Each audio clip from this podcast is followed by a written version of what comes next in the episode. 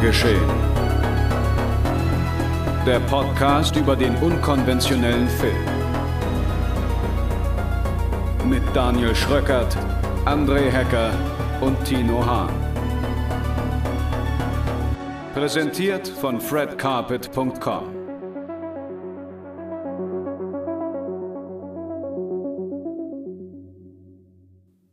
Einen wunderschönen guten Tag, meine lieben Zuhörerinnen und Zuhörer. Herzlich willkommen zu einer neuen Ausgabe Genre Geschehen. Folge 19 ist es schon. Feiern wir nächste Woche? Ah, nee, nächste Woche können wir gar nicht feiern. Also nicht zu dritt. Da bin ich nicht da. Aber. Also für uns ist das ein Grund zum Feiern. Gut. Dann wird die nächste runde Zahl, die Folge 20, wird gefeiert. Ohne wir machen mit 19,5 für dich. Ja. Wir fangen jetzt auch an mit so Neon Genesis Evangelion Titeln. Genau, plus 1. 19,5 19 plus 1 wird genau. dann die 21. Folge. Und somit habt ihr zumindest 30, 33 Prozent dieses Podcasts jetzt schon gehört. Äh, an meiner Seite hier. Wie immer dabei Tino Hahn. Hi. Und André Hecker. Moin, moin. Mein Name ist Daniel Schröckert. Ihr seid hier bei Fred Carpet und Genre geschehen. Und das ist unser heutiges Programm. In Folge 19 von Genre geschehen reisen wir zurück ins Jahr 1666 und gehen dem Ursprung des Hexenfluchs von Fear Street Part 3 nach. Dann streiten, debattieren und erleuchten wir uns um und mit dem italienischen Netflix-Film A Classic Horror Story. Und zum Abschluss gibt es einen Rückblick ins Jahr 1986 zu Steve Miners Vietnam-Flashback-Horrorkomödie House. Viel Spaß! So, und ich würde jetzt mal behaupten, das wird die kürzeste Genre-Geschehen-Folge aller Zeiten. Ja, Challenge accepted, würde ich sagen. Ja, das, alles ja. klar. Ich glaube, also wenn überhaupt, dann, äh, also das entscheidet sich, glaube ich, beim, wenn wir die Reihenfolge unseres Skripts, ja, wir arbeiten mit Skripts, wir sind Profis, einhalten, dann entscheidet sich das, glaube ich, am zweiten Film, wenn. Die anderen beiden, würde ich, würd ich, behaupten, sind okay. recht schnell abzuhandeln. Ja, Aber da haben sich die Wettquoten gerade wieder ein bisschen erhöht. Vorher wollte ich nämlich noch sagen, dass für jeden eingesetzten Euro höchstens 70 Cent zurückgibt. Jetzt gibt es schon 90 Cent zurück. Also ich hätte einiges zu dem letzten Film zu erzählen. Also ich weiß nicht, wie es euch geht. Deswegen, ja gut, ich ging jetzt auf die rein auf die Streithaftigkeit ein vielleicht. Ach, Streithaftigkeit. Ich würde sagen, es gibt einen Streit und äh, zwei, hm. zwei doch sehr einige, äh, wie soll man sagen, gleiche Meinung. Ja. Schauen wir mal. Schauen wir mal. Ja. Ich gehe jetzt mal vom sichersten Kandidaten aus, bei dem wir uns alle irgendwo einig sind, dass er halt auch im dritten Anlauf nicht wirklich unsere Herzen erobern konnte. Die Rede ist von Fear Street Part 3. Ja, 1666. 1666. Was weiß ich? 1666. The Devil of the ja, Teeny Beast. Nee, Neighbor of the Devil, die Teeny Beast. So, Lee Janiak hat jetzt auch den dritten Film auf Netflix draußen. Im Jahr 1666 wird eine Kolonialstadt von einer hysterischen Hexenjagd erfasst, die tödliche Folgen für die nächsten Jahrhunderte hat. Es liegt an den Teenagern im Jahr 1994, dem Fluch ihrer Stadt endlich ein Ende zu setzen, bevor es zu spät ist. Ja, die Teenager, damit sind die Hauptdarsteller aus dem ersten Teil gemeint, deren Namen ich jetzt schon längst wieder vergessen habe. ich Im auch. ersten Teil gab es Teenager. es gab im ersten Teil. Ja, und ja. ich muss sagen, ähm, von allen drei Teilen ist Fear Street Part 3 derjenige, der mich am wenigsten abgeholt hat. Obwohl er auch irgendwie der ist, der eigentlich so am solidesten inszeniert ist. Also der, der macht wenig Fehler von den, oder begeht wenige der Fehler, die die anderen beiden meiner Ansicht nach begangen haben. Und ist trotzdem irgendwie nix. Also, nix. Ich, ich, muss, also ich muss es echt sagen, ich, ich, ich, war halt aber, ich habe das jetzt angeguckt. Ich habe mir dann irgendwann schon anhand einer gewissen Szene etwas gedacht. Und letztendlich wurde mir anhand eines einzigen Satzes klar, was die Absicht hinter dieser Geschichte war. Und mehr als ein Schulterzucken und ja, kam dann halt letztendlich nicht bei rum. So. Obwohl ich das gar nicht mal obwohl ich das gar nicht mal ähm, schlecht erzählt finde. Also ich finde die Idee an sich, diese Geschichte so aufzuspinnen und eine solche Dimension zu verleihen, finde ich in Ordnung, beziehungsweise finde ich sogar eigentlich ganz cool für eine, eine Teenie-Roman-Verfilmung oder ein, äh, für einen Teenie-Roman, sagen wir es mal so. Aber als Film muss ich sagen, habe ich mich jetzt doch gefragt, warum ich fast, was war das? Ja, Vier fast Stunden vorher?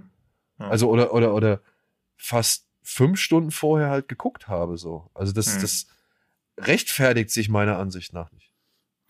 Finde halt diese generelle, also wenn Fear Street Part 3 als erster Teil erschienen wäre, hätte er viel mehr davon gewonnen, weil so weiß man ja sowieso, okay, egal was da passiert, es wird, die Konsequenzen hat man schon gesehen. Also ich finde eh immer diese Prequel-Artigkeit, wo soll das die Spannung raus generieren, wenn du nicht geile Twists oder so drin hast? So passieren halt so ein paar obligatorische Sachen, wo du denkst, ja, okay, das war jetzt sehr erwartbar, dass sowas passieren wird. Und das verliert ja jegliche Spannung. Also das ist quasi der Teil, der in meinen Augen als erster Teil hätte erscheinen müssen, als letzter Teil erscheint. Was soll mich da dran irgendwie auch nur ansatzweise in Spannung oder Aufregung versetzen?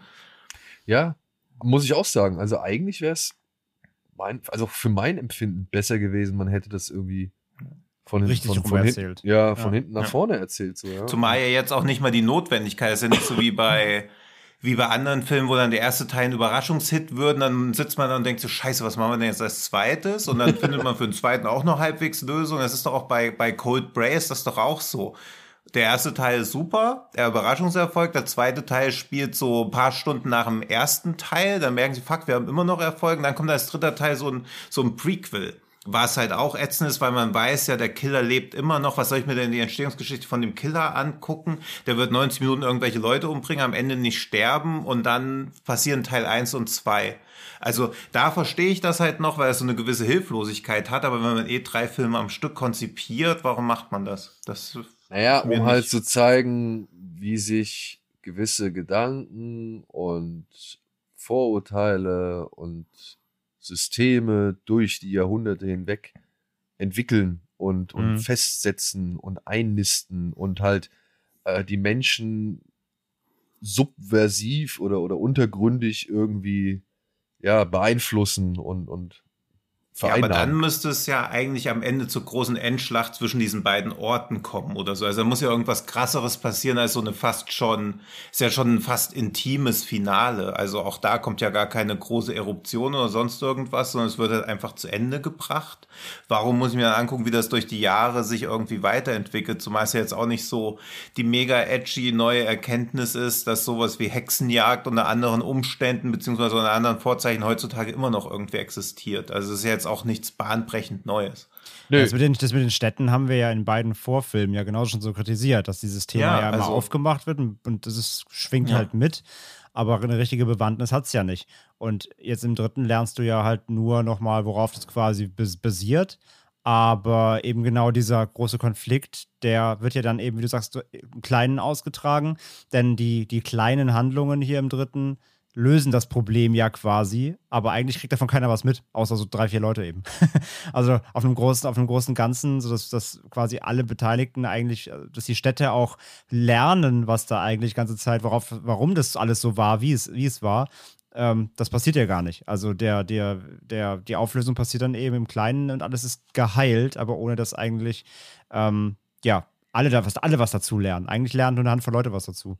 Und- ja, eben. Und dieses, dieser Grundkonflikt zwischen den beiden Städten besteht doch immer noch. Also der ist doch auch gar nicht beigelegt eigentlich, weil es weiß doch auch niemand, dass es jetzt nicht mehr zu so vielen Morden kommen wird in diesem Shadyville oder wie auch immer es hieß. Also das Ja, ja, wird eben. sich dann jetzt im Laufe der Zeit abzeichnen, dass auf einmal nichts mehr passiert. Genau. Aber das führt ja noch lange nicht dazu, dass dann die Leute denken, ah, okay, da passiert nichts mehr, es wird schon alles in Ordnung sein. Die werden ja trotzdem noch die gleichen Vorurteile haben. Genau. Also genau wie wenn ein Mörder aus dem Gefängnis entlassen wird, denken die Nachbarn doch trotzdem weiterhin, ja, er bringt Leute wahrscheinlich um. Aber Also vielleicht das- werden sie jetzt anfangen, ihre Vorurteile abzubauen. Ja, aber auch das, was ist denn das für ein, ja, und jetzt die nächsten 20 Jahre wird sukzessive ein Rückbau unserer Vorurteile stattfinden. Sie end. Also wie spannend ist sowas denn? Also das, das Naja, aber also ich verstehe diesen Tino, Tino, mit Tino, diesen beiden Tino, Orten nicht. Tino, Ja, bitte. das ist halt null spannend und deswegen gibt's ja noch diese letzte Szene in diesem Ja, genau. dritten Teil. Na, Ja, ja, fair die halt so die halt so aufgesetzt daherkommt, wo ich mir gedacht habe, Mann, Leute, das hättet ihr doch einfach auch echt ein bisschen, ein bisschen smarter lösen können. Kein Mensch glaubt doch ernsthaft, dass das da noch rumliegt und das dann noch irgendwie, das da weggenommen werden kann. So. Also es ist so Hm. Quatsch. Ja, aber das ist ja wirklich das Ende, das, dieses Ende-Ende, das ist ja wirklich so ein klassischer Groschenroman-Cliffhanger. Also Ja. das ist ja Hm. so billig einfach. Also das, das wusste ich schon, als die Kamera anfing, da runterzufahren, wusste ich schon, alles klar, nein, ich mal das Buch weg. Das war mir sofort klar. Ja. Aber als ob das noch da rumliegt. So, Nein, wo ich das ist mir- alles Es ist so blöd halt einfach, so wo ich mir denke, ey Leute, halbwegs vorher versucht ihr mir hier, äh, sag ich mal, die wertvollen Botschaften auf den Weg zu geben und dann am Ende fällt euch nichts Besseres ein als das. So, das kann Ja, das, das sehe ich auch wirklich, also das Ende, dieses, dieses Ende, Ende sehe ich auch wirklich nur als Gag. Das ist ja, kann, das ist doch nicht ernst. Ja, Also ich das- glaub- Das ist ja wirklich nur so ein typischer, wir erfüllen nochmal so ein letztes Klischee halt, ne, der, Ja. der, das Böse wird, wird weiter. fürchte, dass das eher so der Startschuss für dieses Fear Street Multiverse oder Shared Universe sein soll. Ich hoffe wie nicht. So, ich glaube schon, das Buch wird schon irgendeine Rolle nochmal spielen, woraus sie dann irgendwie tausend Stories einfach machen. Ich Und hoffe jetzt noch halt mal. nicht, weil Und- sie könnten ja 4 Street von mir aus weitermachen, aber dann bitte ein komplett neues Setting, ey, nicht wieder den Quatsch. Ähm, jetzt nur mal kurz eine Frage. Der Mhm. Humpty Dumpty Killer. ja. Wenn ich das jetzt richtig verstanden habe, ist das dieser kleine Junge mit dieser weißen Maske, der da irgendwann mal mit seinem Stock gegen so ein Regal klappert und, und Mhm. schlägt, oder? Ja, Ja, ja, das würde soll er ich jetzt sein, zumindest ich, ja. auch. Ja. Ja. Frau Jeniak, vielen Dank für nichts. Ja. Ja, die einzige Figur, auf die ich mich wirklich nochmal richtig gefreut habe, wird komplett in diesen, in diesen ganzen drei Filmen für drei Szenen benutzt. Ja. Zweimal wird sie wiederholt, die Szene, in der er irgendjemand umbringen darf. Und dann kommt er da anmarschiert und fertig. Ja. Super. Ja, das Super. verstehe ich halt auch nicht. Also das ist, sowas macht man nicht.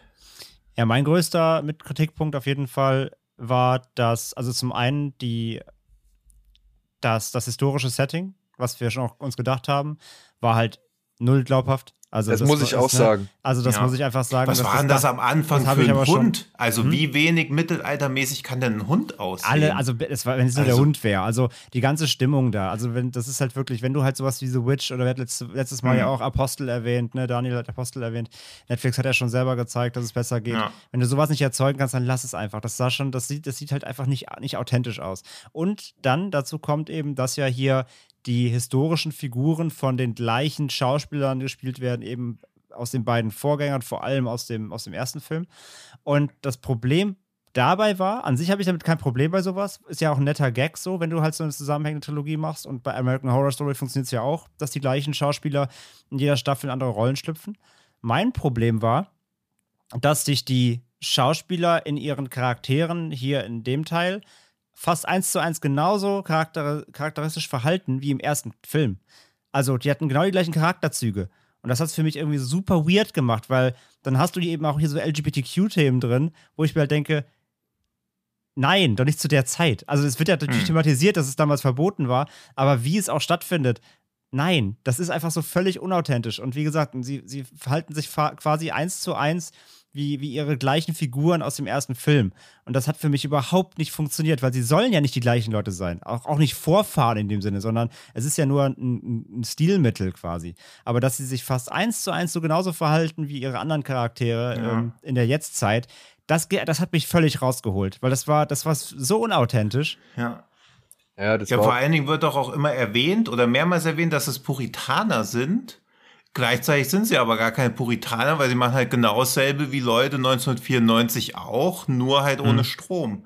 Also, Ja. das wird halt auch gar nicht so. Dieses ganze religiöse Unterdrückte kommt halt auch gar nicht zum Tragen. Also da ein bisschen diesem Hexenverfolgungsding, aber vorher benehmen sich halt alle ja wie Amish eher. Also Ja, ja, die genau. Leute, die schon jetzt Ja, im, die in der Jetztzeit wohnen, leben, aber sich halt einfach nur entschieden haben, auf bestimmte Sachen zu verzichten, aber nicht, als ob das so wirklich ihr Leben wäre. Ja, genau, das meine ich halt. Also wie Und so ein das- Freilichtmuseum das war dadurch irgendwie. Ja, so ein Lab, so ein armes Ja, ja, Lab. genau, so ein Lab Und das halt war, irgendwie. fand ich nämlich, und das war verstärkt, also abgesehen vom Look und viel an sich, dass es nicht gritty für mich genug war, ähm, Ja. war das eben, dass sie, dass sie eben eins zu eins fast die gleichen, das war wirklich so, als ob sich die Charaktere aus dem ersten Teil einfach Kostüme anziehen und ihre gleichen Rollen hier weiterspielen. So wirkte das. Und das fand ich furchtbar. André, das haben sie auch gemacht. Das ist nur ein Film.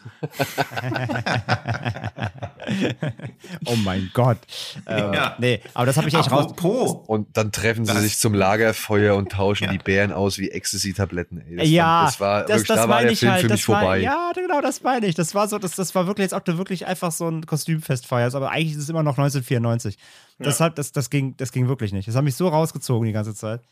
Ja, man hat auch schon angefangen, oder ich jedenfalls, im Hintergrund nach irgendwelchen Strommasten oder so zu gucken oder ob irgendwo hinten noch so ein halbes Auto irgendwo rausguckt. Oder wer hat die Ja, Uhr irgendwie an? sowas.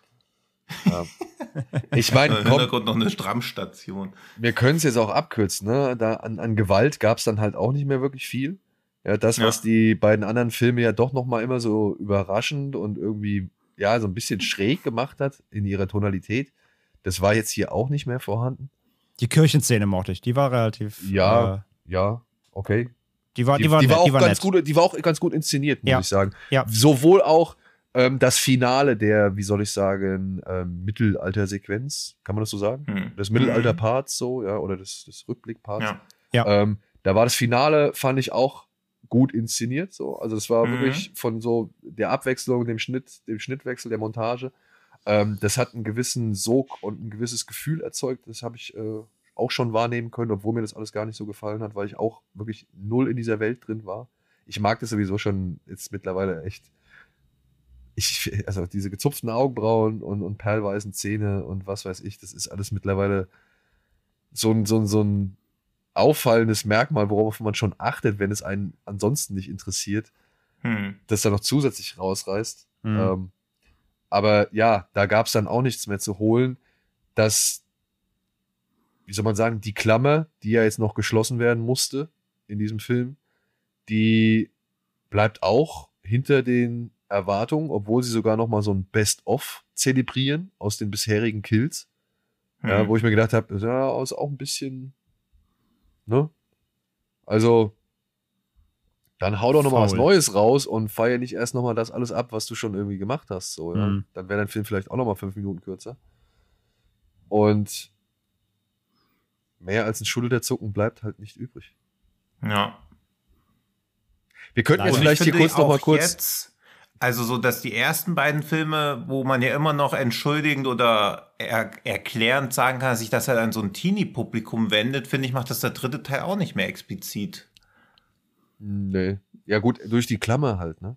Ja, gut, aber auch da, wenn ich so denke, wenn ich, also wie gesagt, wenn ich den ersten, zweiten Teil mit 16 gesehen hätte oder so, wo vorher kaum irgendwelche Horrorsachen, hätte ich, glaube ich, noch so einen gewissen Gefallen dran gefunden, aber der dritte Teil ist mir halt auch ausgetrieben.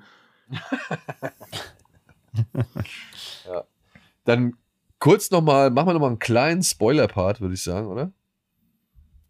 Ja. Ja, also ich meine kurz, also ich würde jetzt einmal Kurz, kurz jetzt ja. hier sagen, okay, Teil 3 Ja. ist mit Also der Schwächste von den Ja. dreien. Äh, da, wo zumindest auch atmosphärisch irgendwie das vorher gepasst hat, passt hier auch nicht mehr. Und jetzt würde ich halt noch einmal kurz so ein bisschen noch auf die Hintergründe eingehen. Und das wäre halt schon Spoiler-Territorium. Deswegen, ähm, ja, ab hier Spoiler. Okay. Ich muss sagen, ich habe gebraucht und mir kam es erst anhand dieser einen Szene vor, wenn, wenn Sarah Fierce schon als Hexe tituliert wurde und gejagt wurde und sie sich dann halt zu Solomon Good begibt und er dann halt, und das fand ich eigentlich ganz cool. Vorher haben sie ihn echt schon halbwegs vernünftig hingestellt, um nie richtig den Anschein zu erwecken. Aber dann kommt diese eine, dieser eine Moment, wo er sagt, weiß es sonst noch jemand außer dir? Und ich dachte in dem Moment, fuck, ja natürlich. So, es, es ist ja alles, also für ihn wäre es am aller einfachsten gewesen. Und Hm. ja, das war's. Und dann sagt sie halt irgendwann, good is evil. Wo ich mir gedacht habe, ach nee.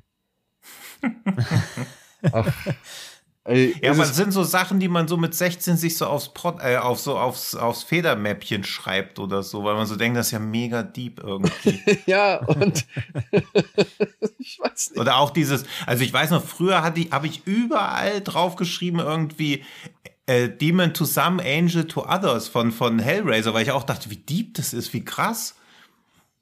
Und dann ist es eigentlich nur eine Personenbeschreibung. Ja. Ja, wo man so dachte, boah, voll deep, ey, was für eine Poesie da drin ist. Ja, ich dachte auch immer, Ja, ja, heute, heute schreibst du Jungfrau 40 männlich sucht auf deinem Federmäppchen. Ja.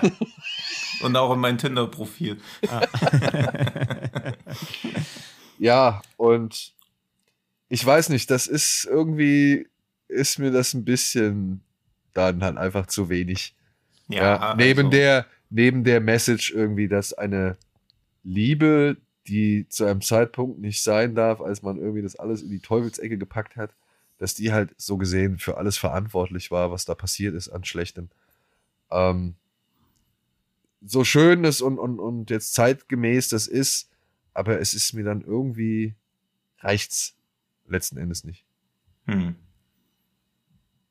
ohne, ohne Bösartigkeit so, ne? Also wirklich, ich, ich, ich würde da jetzt nicht drauf rumbashen wollen oder sonst irgendwas, aber es ist halt einfach so, ja, es passt halt dazu und hat aber nicht genug in der Hinterhand irgendwie, um das dann noch aufzuwerten. Oder was heißt aufzuwerten, aber irgendwie noch ein bisschen unterhaltsamer, spannender, mitreißender, spaßiger.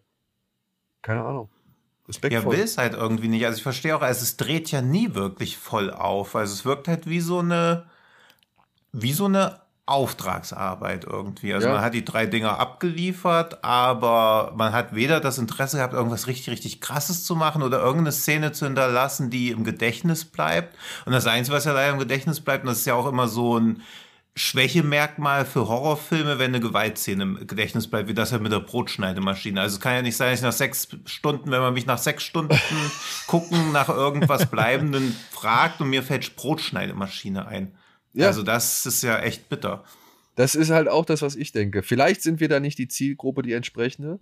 Vielleicht werden Menschen, die halt irgendwie eben mit noch nicht so viel Horrorfilmerfahrung da rangehen, vielleicht werden die sich mehr behalten, vielleicht werden die Sachen sehen, die besser sind für sie oder die besser funktioniert haben für sie. Aber von meinem Standpunkt aus gesehen kann ich sagen, nein, da ist wirklich die Brotschneidermaschine and that's it. Ja, und vor allem, ja, absolut, Ja. und vor allem halt auch, muss ich mal vor Augen führen, ne? Also die Lösung auch des Ganzen, auch hier wieder sechs Stunden Film geguckt, die Lösung ist, bring den Kopf um. Ja. Okay, cool. Äh, also ja, das war ja auch nach, also auch nach dem zweiten war das ja eigentlich schon klar, dass so, äh, dass da, die- dass da auch so das Ganze herschwingt. Und es wurde ja eigentlich nur nochmal belegt eben, dass, dass, dass, der, dass die das fortgetragen haben. Also die Lösung war, bring den Kopf um. Auch so kleinteilig halt und so unspektakulär. Also es fehlt ja wirklich nochmal die, das war das, was Tino am Anfang gesagt hat. Bei so, bei so einer rückwärts erzählten Geschichte war, erwartest du ja doch dann irgendwie was richtig Cleveres, was nochmal so Ja. einen neuen, was nochmal einen neuen Ansatz reindreht. Aber Ich mein- den gab es halt überhaupt einfach gar nicht. da kommt dieser Cop daher mit seinen Rehaugen so, ne? Heißt auch noch Good. Ja, der Sheriff heißt Good. So, sieht aus wie Jake Gyllenhaal in Nightcrawler, in, in halt, keine Ahnung, der, der kleine Bruder oder so. Und, und du denkst dir halt doch nicht allen Ernstes, ja, der Gute ist doch nicht der Böse. So, also, das ist, also das ist doch, selbst für einen Krimi ist es doch irgendwie schon zu ausgelutscht, oder nicht? Hm. Ja, Ja, dass da noch eine eigentlich schon. Figur ankommt, die gut heißt oder wie gut heißt klingt. Ja, also wie gut klingt. So, und der ist dann letztendlich die, der Böse. So, das. Also Ja, ich, vor allen ich, Dingen, ich weil möchte man eigentlich sich auch gar am nicht Anfang so. gefragt hat, warum er da alleine rumeiert. Also ich meine, er hat irgendwie die krasseste Stadt mit den meisten Morden auf der Welt irgendwie und ist alleine am Start. Nö, der hat ja noch ein paar Also- Sheriffs. Ja gut, aber die halt nie wirklich in der Erscheinung treten eigentlich. Also es wirkt am Anfang, wirkt er als Figur schon zu omnipräsent, wo man so denkt, ah okay, eigentlich müsste er eine größere Rolle spielen. Dann ist er natürlich komplett verschwunden und dann wird er nochmal so rausgeholt. Also so ein bisschen wie bei, war das nicht auch bei, wie hieß der mit Denzel Washington, Bones? Der Knochenjäger? Ja. wo dann der Täter auch so eine Figur ist, die am Anfang einmal kurz eingeführt wird, damit man am Ende nicht denkt, wer ist das denn jetzt? Ja. Und man so eine ganz merkwürdige Erklärung hat, warum die Person der Täter sein kann, wo man auch so denkt, ey, das ist halt auch so ein typisches 90er Jahre, wir wollen irgendwie am Ende nochmal eine Überraschung hinbiegen, aber eigentlich ergibt es halt hinten und vorne gar keinen Sinn. Ja, gut, vielleicht, vielleicht ist es dann doch wieder die Parodie, äh, auf deren Leim wir voll und ganz gegangen sind. Ne? Ja. Ja, aber mit voll und ganz auf den Leim gegangen, können wir ja gleich präzise auf den nächsten Film überleiten. Genau, genau. Das ist sehr gut.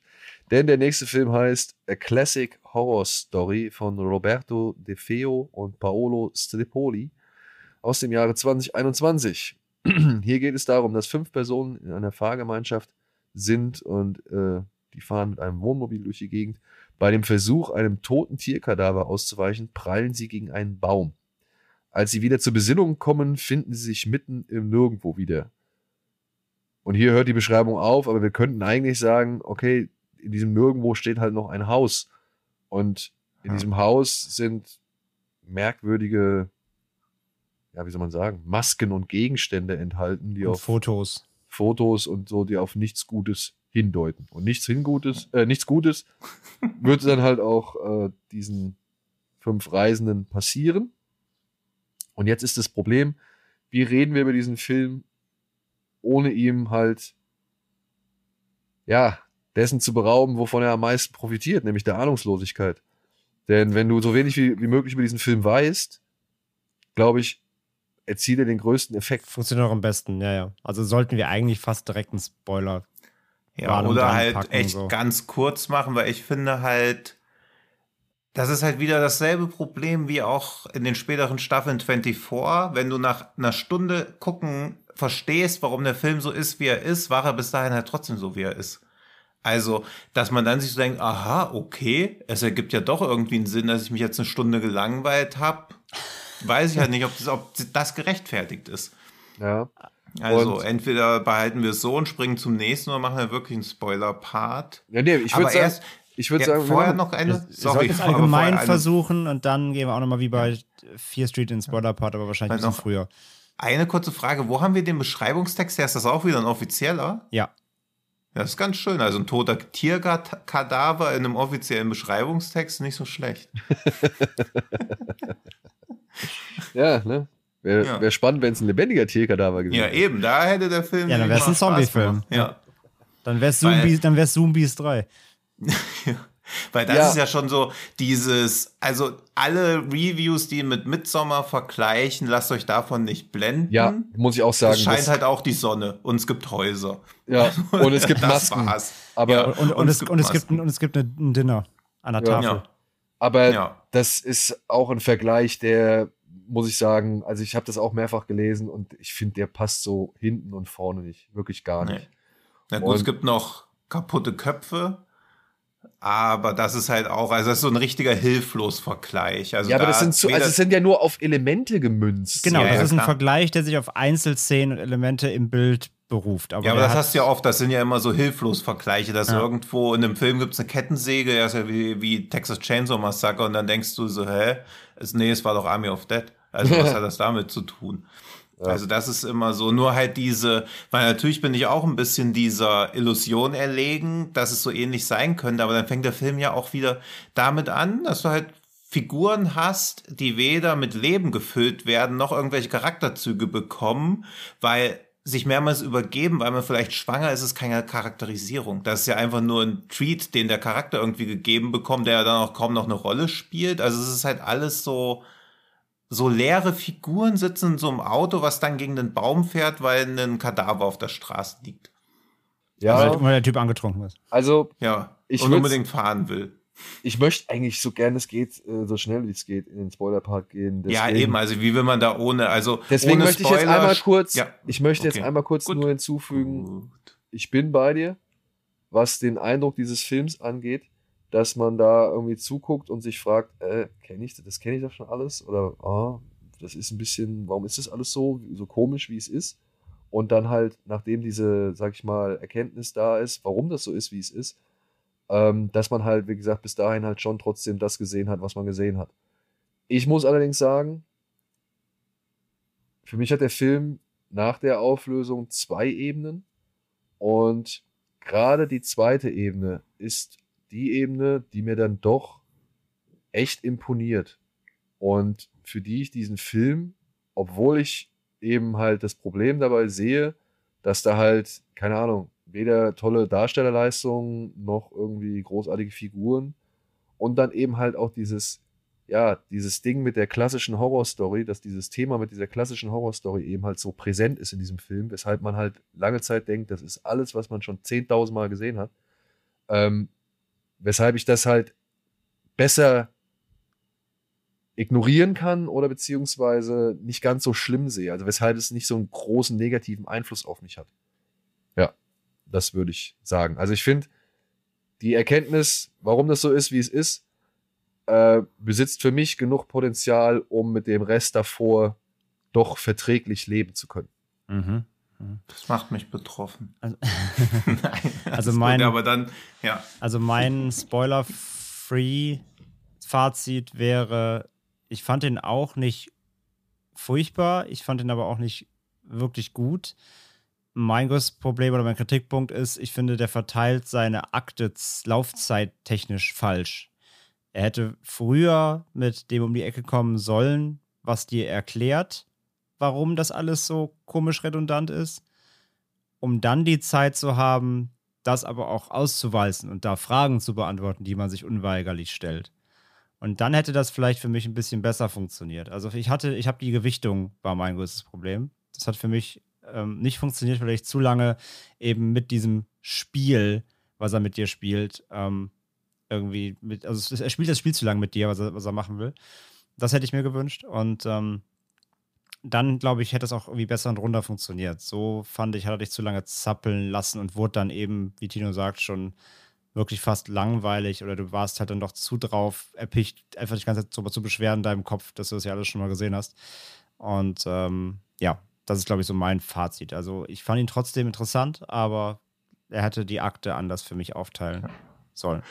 Ja. Also interessant fand ich ihn auch. Ich fand auch okay alles. Also es ist nichts, was ich irgendjemandem jemals empfehlen würde. Aber sobald dann dieser finale Twist kommt, finde ich, ist wieder alles vorhanden, was ich an Horrorfilmen falsch finde. Also kann ich mir richtig vorstellen, wie da wieder so drei Typen mit ihren verschwitzten Fangoria-Shirts saßen und sich gedacht haben, jetzt machen wir was mega, mega cleveres. Da werden die Leute ja vor völlig ausrasten und irgendwie wahnsinnig werden, wie clever das hier wieder alles ist und was das wieder für ein gepfeffertes Statement über die Welt und alles Mögliche ist. Ich finde es einfach nur wack.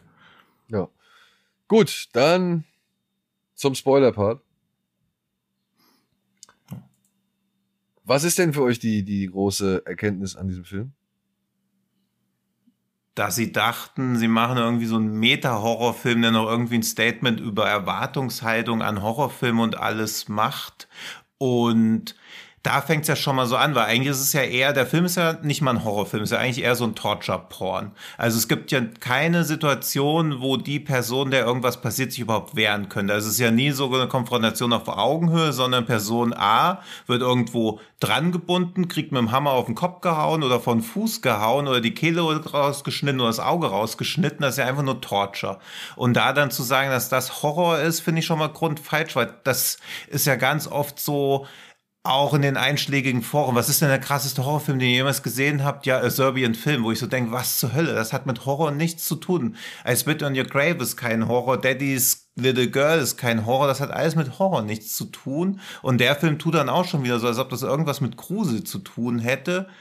Bloß, dass wenn ich dieser Richtung des Films folge, haben sie ja alles inszeniert. Und das ist das Beste, was ihnen eingefallen ist. Also auch das ist mir irgendwie zu lahm.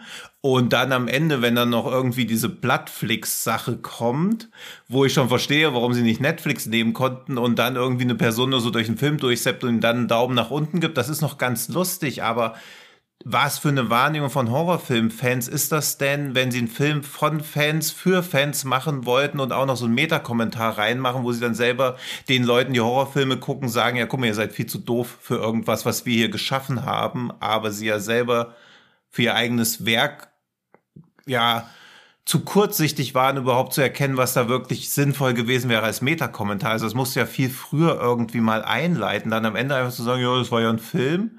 Dann hast du diesen super tumpen Typen, der anscheinend irgendwie der Regisseur ist, aber gleichzeitig auch ein nervliches Frack. Also das funktioniert ja von den Figuren her gar nicht. Und dann dieser coole Spruch von ihr am Ende, ja, ist ja nur ein Film. Also das finde ich alles sehr lame. Also das ist so diese Art von Meta-Horror, die sich dann so scheiß Ironie reinflüchtet und sich dann auch eine Classic Horror Story nennt. Also dich durch so eine Meta-Kommentar und Satire gegen jegliche Kritik vorwarnen, machst du ja nur, wenn du weißt, dass du als eigenständiger Film halt einfach zerfetzt werden würdest. Hm. Und das wäre er ja auch. Also wenn der ein ganz normales Ende gehabt hätte, dass sie sich als Final Girl da irgendwie raus befreit, was wäre das denn dann gewesen? Also Siehst du das ähnlich, André? Mm, jein. Also der Film ist ja quasi ein Metafilm im Metafilm. Also sie machen einmal die Meta-Ebene auf, dass es quasi ein, jemand dreht einen Horrorfilm aufgrund dessen, das ist halt der Gag so, haha, deswegen kennt ihr das auch schon alles, weil es wird ja dann sogar im, im Dialog gesagt, ja, der Film ist scheiße, weil das kennt man alles schon. Also das ist halt einmal der Gag im Gag so. Ähm, der Typ ist einfach schlechter Regisseur, der will halt quasi einen Horrorfilm drehen. Gleichzeitig ist es ja aber auch im Grunde ein Snuff-Film. Also die Ebene, weil es sind ja echte, echte Morde, die dann da on-screen passieren. ist nicht mal Torture-Porn, ist eigentlich Snuff. Ist eigentlich Snuff, wenn du es so nimmst ja. dann. Ähm, dann wird es halt gesagt, er macht einen Scheißfilm, er ist ein schlechter Regisseur. Und er macht dann eben so eine hinter den Kulissen Ebene auf und dann genau, was eben Tino halt sagt, kommt am Ende nochmal diese Meta-Meta-Ebene drauf von wegen, ähm, ja, Horror-Streaming-Verhalten nochmal persiflieren. Wobei ich das nicht so ganz so harsh sehe wie Tino, weil ich fand das tatsächlich eigentlich schon ganz witzig, weil genau so, du hast, ich meine, du hast gerade jetzt eben schon diesen bösen Film genannt, über den wir nicht reden wollen eigentlich, aber den Serben zum Beispiel oder andere Filme, die in die Richtung schlagen. Was haben wir denn alles gelernt über die ganzen Jahrzehnte? Wenn im Internet jemand im Forum schreibt, das ist der heiße Film äh, aller Zeiten, dann ist es wahrscheinlich nicht der heiße Film aller Zeiten. Und, aber wie entsteht sowas denn? Indem die Leute diese Filme entweder gar nicht gucken oder genau das macht, was der Typ am Ende macht, nämlich einfach am Anfang spulen, ans Ende spulen. Ja, ist scheiße. Wenn er aber Glück gehabt hat, hätte er vielleicht noch irgendwo eine Szene gespult, wo gerade ein Splatter, ein Splatter-Moment passiert oder irgendwas anderes Härteres passiert. Dann hätte er vielleicht auch einen Daumen hoch gegeben, dann irgendwie in, in Facebook reingeschrieben, ähm, ja, ist ein krasser Film, voll viel Splatter. Aber hätten eigentlich trotzdem nicht geguckt. Also diese Ebene aufzumachen, ich verstehe schon, wo, wo deine Kritik daherkommt, Tino, von wegen die, den Zuschauer irgendwie äh, es abzusprechen, dass er das ver verstehen kann. Aber ich sehe das eher wirklich eher so dieses, ja, es ist halt ähm, nur noch Konsum und kein Film gucken mehr. Es wird halt nur noch durchgesappt und wenn man in den drei Zaps keine gute Szene gesehen hat, wo man irgendwie jemanden zerstückelt sieht oder so, dann ist es halt ein Scheißfilm. Und dann schreibt man entweder einen schlechten, schlechten Kommentar halt irgendwie auf Amazon groß an unsere Kategorie später kommt. Und ähm, oder halt, oder, oder, oder man entdeckt halt bei, dem, bei diesem schnellen Durchseppen irgendeine harte Szene und schreibt eben in die, in die Horrorfilm-Facebook-Gruppe, boah, ist der krasseste Film, müsst ihr alle gucken. Ähm, von daher, das finde ich, ich finde das eigentlich sehr, sehr smart sogar. Ähm, und ich meine, so gucken, also das ist, es kommt sicher nicht von ungefähr. Ich glaube wirklich, dass halt viele so Filme gucken, durchbingen, ähm, nee, ohne es richtig gesehen zu haben. Ja, aber auch da so, aber, hätte man. Sekunde, Sekunde. Ja, sorry, ähm, sorry. Und deswegen, also die, die, die Vergleiche, die ich irgendwie so größtenteils gezogen habe, mal abgesehen von diesen ähm, symbolischen oder von den Szenenabläufen her, die man wieder erkennt. Aber ich musste ganz an so eine Mischung aus irgendwie Cabin in the Woods, Behind the Mask trifft 8 mm und The Furies. So irgendwie. Also diese, diese Doppel, dieser doppelte Meterboden plus dann aber eben diese Snuff-Ebene und dann halt einfach wirklich plakativ, ähm, ja, natürlich trotzdem möglichst irgendwie harte, harte Gore-Torture-Szenen rausholen. Ähm, also eine ganz, ganz krude Mischung ist das Ganze irgendwie. Ja, aber auch die Szenen waren ja auch nicht hart. Also so dieses so verhuscht irgendwie andeuten, dass jemand ein Auge rausgeschnitten bekommt. Also du siehst halt nur den Hinterkopf. Das ist doch immer dieses, was will der Film von mir? Also das also muss ich, da, also da muss ich sagen, das fand ich eigentlich gar nicht mal so schlecht. Denn äh, als man weiß, noch nicht weiß, dass es so ein Metafilm ist, so atmosphärisch fand ich das auch gut, aber dann so zu tun, hey, wir drehen hier einen Horrorfilm. Also, jetzt da lehne ich mich ja weit aus dem Fenster, aber wenn wir heute beschließen, einen Snuff-Film zu drehen, würden wir doch das Maximum rausholen. Also es würde doch dann einfach wie diese ganzen, äh, wie heißen sie, diese Guinea Pig-Dinger? Ja. So würde das doch halt sein. Also würde doch voll draufgehalten werden. Niemand macht doch einen Snuff-Atmosphäre. Genau, aber die Frage ist ja, die Frage stellt sich ja dann doch, aus welcher Perspektive sehen wir jetzt gerade äh, das, was dort passiert? Sehen wir das aus der Perspektive der im Film Filmemacher oder sehen wir das aus der Perspektive der eigentlichen Filmemacher, also von den beiden italienischen Herren, die den Film gemacht haben? Und ja, so sehen wir es und auf einmal springt es dann und dann merkt man, okay, sie haben halt auch richtig räudige Kameras. Also auch diese letzte Einstellung aus der Kamera. Also man sieht ja auch, dass das als Film halt ein richtig räudiger Dreck geworden wäre. Also vorher sah es wie ein Film. Ich finde auch, der sieht gut aus. Er hat eine schöne Atmosphäre. Das funktioniert also, aber er sieht halt auch wie ein Film aus. Und das, was dieser Filmemacher da machen will, ist ja einfach nur 0815 Amateur-Handy-Filmerei. Also auch das beißt sich ja von der Tonalität und von der Intention komplett und da weiß ich gar nicht, was das Statement sein soll. Ähm, aber nein, also das finde ich jetzt nicht. Man sieht doch dann irgendwann später, ist sie doch da in diesem Studio, in diesem, wo diese ganzen äh, Dings, Monitore hängen und so mhm. weiter. Mhm. Und ich finde, das hat schon einen deutlich größeren Produktionsaufwand. Ich meine, die haben da schon Ja, ihren Trailer und so, in dem sie hocken und sich irgendwie gegenseitig angiften. Der, der irre Bruder und die Schwester.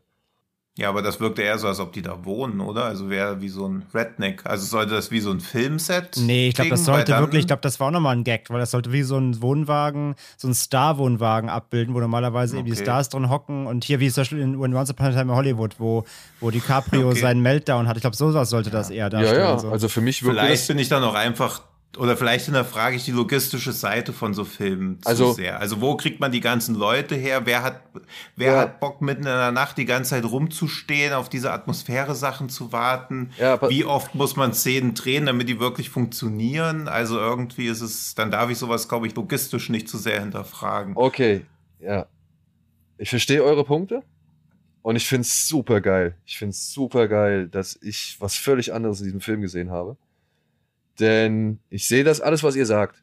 Und ich verstehe das auch, was ihr sagt. Und ich glaube, das ist auch das, was diesem Film das Kreuz brechen wird. Denn entweder man sieht das erst gar nicht, diese, diese Ebene mit dem Zuschauer, oder man fühlt sich selbst, glaube ich, ein bisschen zu clever, um eben von dieser Metaebene des, des äh, ja, unbedarf, unbedarften, weiß ich nicht, Netflix- oder Bloodflix-Zuschauers oder was weiß ich, ähm, wirklich angegriffen zu werden. So, weißt du? Also man fühlt sich ja nicht beleidigt dadurch oder so. Man, man, ich weiß nicht, ich denke mal, euch beiden ging es nicht so, dass, dass ihr euch gefühlt habt, als hätte man euch den Spiegel vorgehalten, so von wegen, oh, wie kann der es wagen, sowas über mich zu sagen? Also so war es ja nicht, oder?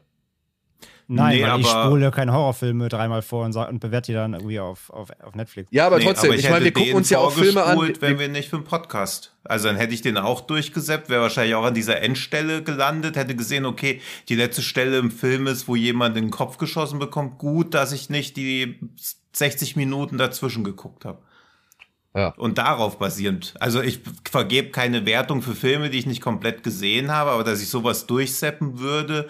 Und da hilft dann ja auch keine Splatter-Szene. Also ich weiß halt nicht genau, was das für eine Zielgruppenwahrnehmung ist, dass Leute nur nach Splatter-Szenen in irgendwelchen Filmen suchen, die sich als Horror verkaufen. ah, Also er will ja Horror, der will ja Atmosphäre-Grußler sein und kein Splatter-Film. Also Ja, aber da, da, da vertust du dich aber gerade jetzt mit der Wahrnehmung des Regisseurs aus dem Film und den Menschen, die sie, glaube ich, am Ende des, dieser Endszene persiflieren wollen. Weil da wollen sie wirklich, glaube ich, nur diese Gorebauern persiflieren, die einfach nur durchgucken, Ja, ist der, aber ist welche. Gore-Bauern haben denn ein Netflix-Abo? Also wer geht dann auf Netflix und denkt, jetzt gucke ich mir mal einen richtigen Gore-Film an? Na, die, die also Frage ist, wer hat kein Netflix-Abo? Also, es- Ja, ja, aber niemand geht auch auf Netflix, seppt durch oder beziehungsweise oh, sind doch, so glaube ich schon. Also die Wahrnehmung doch auf auch. Netflix hartes, hart, harte Ja, eben, Filme. A, das und B, ich meine, Ja, im, im, im, diese- es gibt genug Leute, die auch nicht verstehen, wenn das Filme geschnitten sein können, wo sich wundern dann, oder war gar nicht hart und haben halt irgendwie eine Cut-Version von Eden Lake gesehen auf Netflix. Ja, Also, aber das jedenfalls, das ist genauso wie dieses, dass dieser Veronica oder wie der hieß, der gruseligste Film aller Zeiten ist, weil ihn auf Netflix kaum jemand fertig geguckt hat. Mhm. Das ist ja genauso ein Quatsch, weil den haben, hat kaum jemand fertig geguckt, weil keiner Bock hatte, fertig zu gucken. Nicht, weil er so gruselig war, dass man es nicht mal ausgehalten hat. Und so ein Film wie jetzt, dieser Classic Horror Story, ist doch auch Teil des Problems, weil man ja so Filme man guckt zehn Minuten, merkt so, boah, das ist ja derselbe Scheiß wie immer, seppt ein bisschen durch, merkt so, oh, das ist ja derselbe Scheiß wie immer, weil vielleicht diese Metaebene verloren geht und dann sich so denkt, ja, okay, schon wieder so eine mittelmäßige Netflix-Eigenproduktion, Daumen nach unten. Und da soll man dann sagen, oh, weil es jetzt 100 mittelmäßige Netflix-Produktionen gab, kommt jetzt mal eine, die so einen krassen Meta-Gag darüber macht, dass so viel Mittelmaß auf Netflix ist und wir uns selber mal an die eigene Nase fassen sollten, ob wir vielleicht einen Film nicht was anderes erwarten, als sie uns geben. Und ich meine, der Film gibt mir ja auch vorher gar nichts anderes. Und dann sagt er, ja, das ist aber auch deine Schuld, dass du irgendwie was Besseres erwartest. Okay, Also, ich würde jetzt mal kurz gerne darauf eingehen, was, was ich aus diesem Film ja, sag gezogen mal Ja, bitte. bitte. Ja, öffne Äh, uns die Augen. Ja, uns ich, vielleicht, Licht. ich weiß nicht, ob ich euch die Augen öffne. Vielleicht ist es auch einfach nur meine Wahrnehmung und ich lege da zu viel rein. Aber tatsächlich habe ich mir mal so ein paar Sachen durch den Kopf gehen lassen, nachdem klar wurde, worum es in diesem Film eigentlich geht. Und vor allem, worauf dieser Film tatsächlich so ein bisschen aufbaut, also seinen Mythos da aufbaut. Denn ich war so ein bisschen irritiert. Es, heißt am Anfang hier Kalabrien und bla bla. Dann ähm, kam schon so ein erster Mafia, Mafia-Spruch. Dann kam der Witz von dem Regisseur, so von wegen, ähm, der Typ irgendwie, also wurde erzählt, wie die beiden sich da unterhalten und der eine sagt, ey, bist du Mafiosi? Und so, nein. Es gibt auch Leute, die essen Pizza und trotzdem sind sie irgendwie nicht aus Süditalien und sonst irgendwas. Und dann sagt, und dann sagt er halt, ey, ja, und am nächsten Tag muss ich ihn halt umbringen lassen. Oder muss ich ihn halt umbringen. Und dann erweist sich, und dann kommt diese Geschichte mit Osso Mangrosso, Carcanosso. Ja, und Oscar Rosso, irgendwie sowas. Ähm, ah, ich habe hab mir diese Namen doch irgendwo hier aufgeschrieben, beziehungsweise rausgesucht. Ah, hier. Osso, Mastrosso und Carcagnosso. Und das kommt dann nochmal vor. Und ich dachte mir so, was ist das? Ja. Und warum, warum, warum betonen sie das so? Und dann kommt nochmal dieser Spruch, ja, von wegen, ah, Italiener können keine Horrorfilme drehen und so weiter. Und ich dachte mir, was, was wollen sie denn jetzt damit? Und dann habe ich mir das mal angeguckt, was das ist. Und Osto, Osso, Mastolosso und Carcagnosso sind halt wirklich, ähm, das ist die Legende, auf der sich die Mafia aufbaut. Ja, also das sind drei spanische Ritter, die nach Italien gekommen sind, weil sie einen Edelmann umgebracht haben, der, der ihre Schwester vergewaltigt hatte. Und dann haben sie sich in den Höhlen da auf der Insel, haben sie sich versteckt und haben halt in der Zeit des Exils und der, des Untertauchens, haben sie halt diesen Ehrenkodex entwickelt und diese ehrenwerte Gesellschaft ins Leben gerufen, die dann halt durch Italien oder nach Italien ausgewandert ist und oder sich in Italien verbreitet hat und es dann halt zur Cosa Nostra, zur Camorra und zur Ndrangheta kam. Und diese Ndrangheta ist in Kalabrien die ansässige Mafia und ist mit die, ja, der stärkste Arm, der weit verbreitetste Arm irgendwie der italienischen Mafia. Und dann kommt dieses Essen und dann geht die Frau auch zu, also diese alte Frau, diese Patriarch, Ma- Matriarchin, geht ja hin und sagt halt so, hey, ich muss halt auch irgendwie gucken, wo wir bleiben, so, ne? Und fährt dann mit diesem Polizeiauto weg. So, ja, also wir wissen, diese Frau ist Mafiosi oder Mafiosa, ich weiß nicht, was man dazu sagt. Und fährt halt im, im Sinne der Polizei, fährt sie halt weg, die halt mit angesehen hat, dass da eine Frau mit Nägeln in den Händen irgendwie an so einem Esstisch hockt. Und sie Mutter, also die, die diese äh, Matriarchin sagt dann halt auch noch zu denen, ey, ich bin doch eure Mama. Ich kümmere mich doch um euch und was weiß ich. Mhm. Und ich habe mir dann halt mal so ein bisschen was durchgelesen, als ich diese Namen eingegeben habe, so von wegen, ähm, was das für eine Bedeutung, was das für eine Bedeutung hat. Diese Legende ist vermutlich Bullshit. Ja, also das ist halt einfach nur ein, ein Mysterium, ähm, dass die Ma Folklore. ja, Folklore, ja, dass die Mafia benutzt oder die Ja. ehrenwerte Gesellschaft oder, die, oder halt eben diese Verbrecher benutzen, um halt diesen Mythos aufzubauen. Das ist wirklich Part. Diese Legende musst du halt äh, auswendig kennen, die musst du wissen, äh, wenn du es, wenn es halt zu diesem Initiationsritual kommt. Und ich habe mir dann, wie gesagt, so ein, zwei, es gibt äh, vom BKA zum Beispiel, gibt's halt ähm, so ein Text, so ein PDF, das kann man sich runterladen. Und noch so ein anderes PDF habe ich gefunden über so einen Typ, der halt sich versucht hat, da mal in diese Geschichte, in diese Blutlinie da einzuarbeiten. Und das ist wohl echt, dieses, dieser ganze Mummenschanz, sagen wir es mal, dieses ganze, diese ganze Theatralik, das ist wohl ein riesen Businesszweig für eben auch gerade die Ndrangheta. Und wenn man sich das jetzt mal so alles betrachtet, ist dieser Film für mich einfach ein Kommentar auf eine jahrhundertelange Hassliebe oder beziehungsweise Zweckgemeinschaft, die Italien halt eben mit den Mafia-Clans oder mit der Mafia generell eingeht. Weil die Verbrecherorganisation gab es schon vor der Gründung der italienischen Re- Republik. Ja, die waren schon immer da und haben schon immer, ja, sowohl für die Bevölkerung gesorgt, als auch wirklich brutalst sich in der Bevölkerung Respekt verschafft. Und diese, und genau das, diese Theatralik, diese Masken, diese armen Bauern, die da für irgendwelche Snuff-Filme, sag ich mal, missbraucht werden, die kriegen Essen, die kriegen Geld, die kriegen Nahrung, die Mafia kümmert sich um sie, aber die Mafia möchte auch eben Geld mit ihnen verdienen. Und das macht sie jetzt in Form von Snuff-Filmen. Ja. Und ich finde das halt schon einfach a Classic Horror Story in dem Bezug, das ist das, was die Mafia seit Jahrhunderten mit den Italienern anstellt. Das habe ich in diesem Film gesehen. Okay, also finde ich gut, finde ich auch eine Interpretation, die den Film irgendwie schon eine zusätzliche Ebene gibt, lässt natürlich die Frage unbeacht oder unbeantwortet, wie man mit Snuff-Filmen überhaupt Geld macht, weil ich glaube, wenn du Mafiosi bist, gibt's viele Wege, wie du einfacher Geld machen kannst, als Snuff-Filme zu drehen, weil ich glaube, der Markt für Snuff-Filme ist doch relativ klein. Und dieses, dass man sich noch Zusatzinformationen durchlesen muss, ja ein bisschen so wie wenn ich jetzt zu dir sage, ja, wenn du Spukschoss vom Spessart nicht gruselig findest, bist du selber schuld, du hast dich halt in die Geschichte vom Räuber Hotzenplotz nicht eingearbeitet. Ja, ja, aber ich vorher. glaube schon, dass Also- in Italien diese drei Namen deutlich präsenter, prägnanter sind. und das, bekannter ja, sind. Das, Ja. Und ähm, dieser Film ja halt nun mal halt auch aus Italien kommt. Und ja.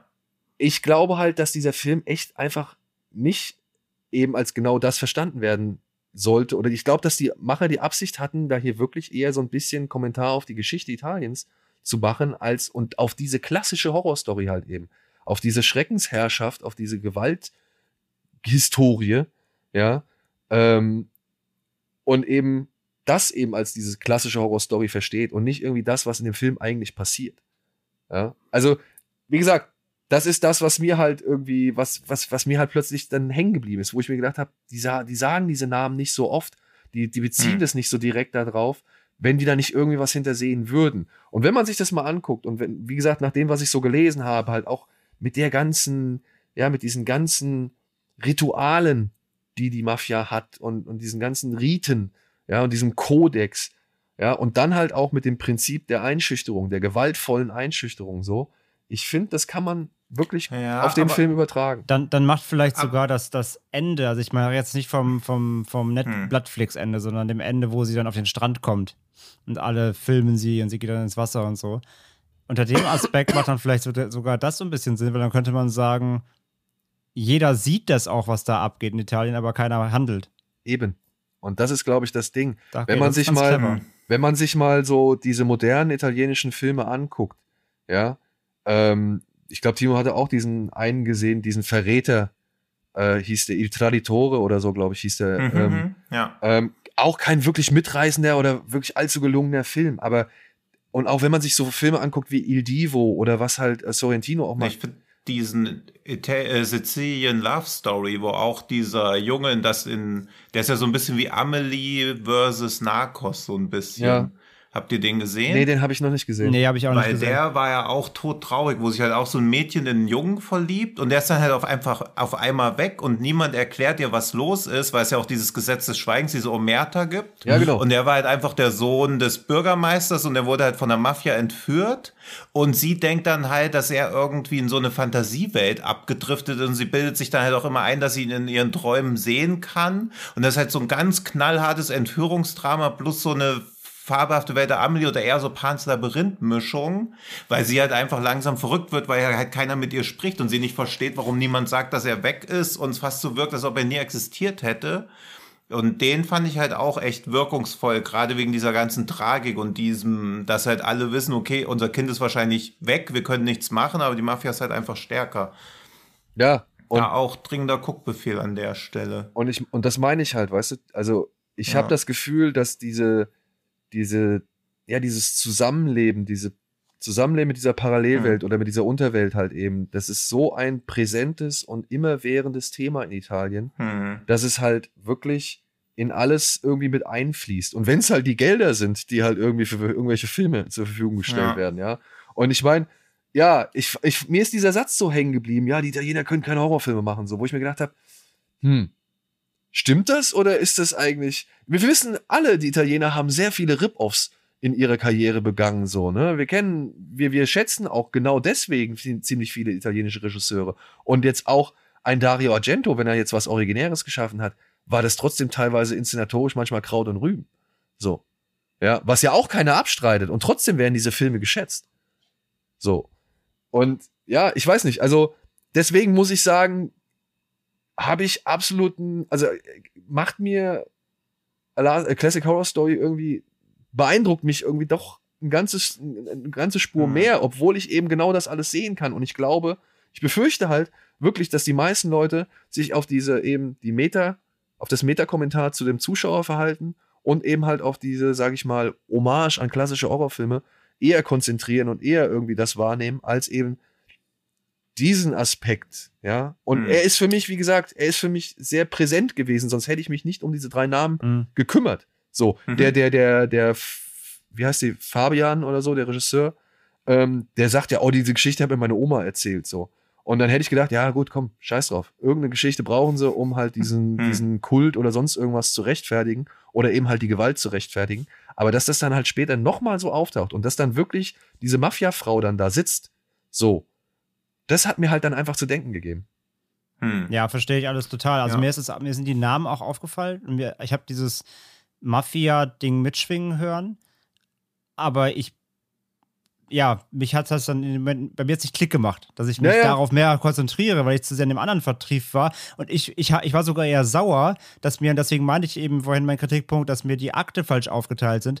Ich war halt dann eben sauer, dass mir der Film aber eben vor allem auch diese, ähm, ja, ab diesem Moment mit dem Tisch und eben dieser, dieser Frau, dieser Mafiosi offensichtlich, dass er mir nicht mehr, nicht mehr Futter dafür gibt, dass er mir nicht erklärt, Mhm. was ist das denn, wo, wo fährt die hin, wer war das, wer ist der Polizist, ähm, als sie dann später dann ähm, da zu diesem Wohnwagen geht, wo sind denn alle anderen Statisten, die eben am Tisch saßen, sind, die auch da, sind die woanders, äh, also da war ich eher sauer dann eben, dass der Film mir da eben überhaupt nicht mehr Futter gibt, was ich damit jetzt anfangen soll.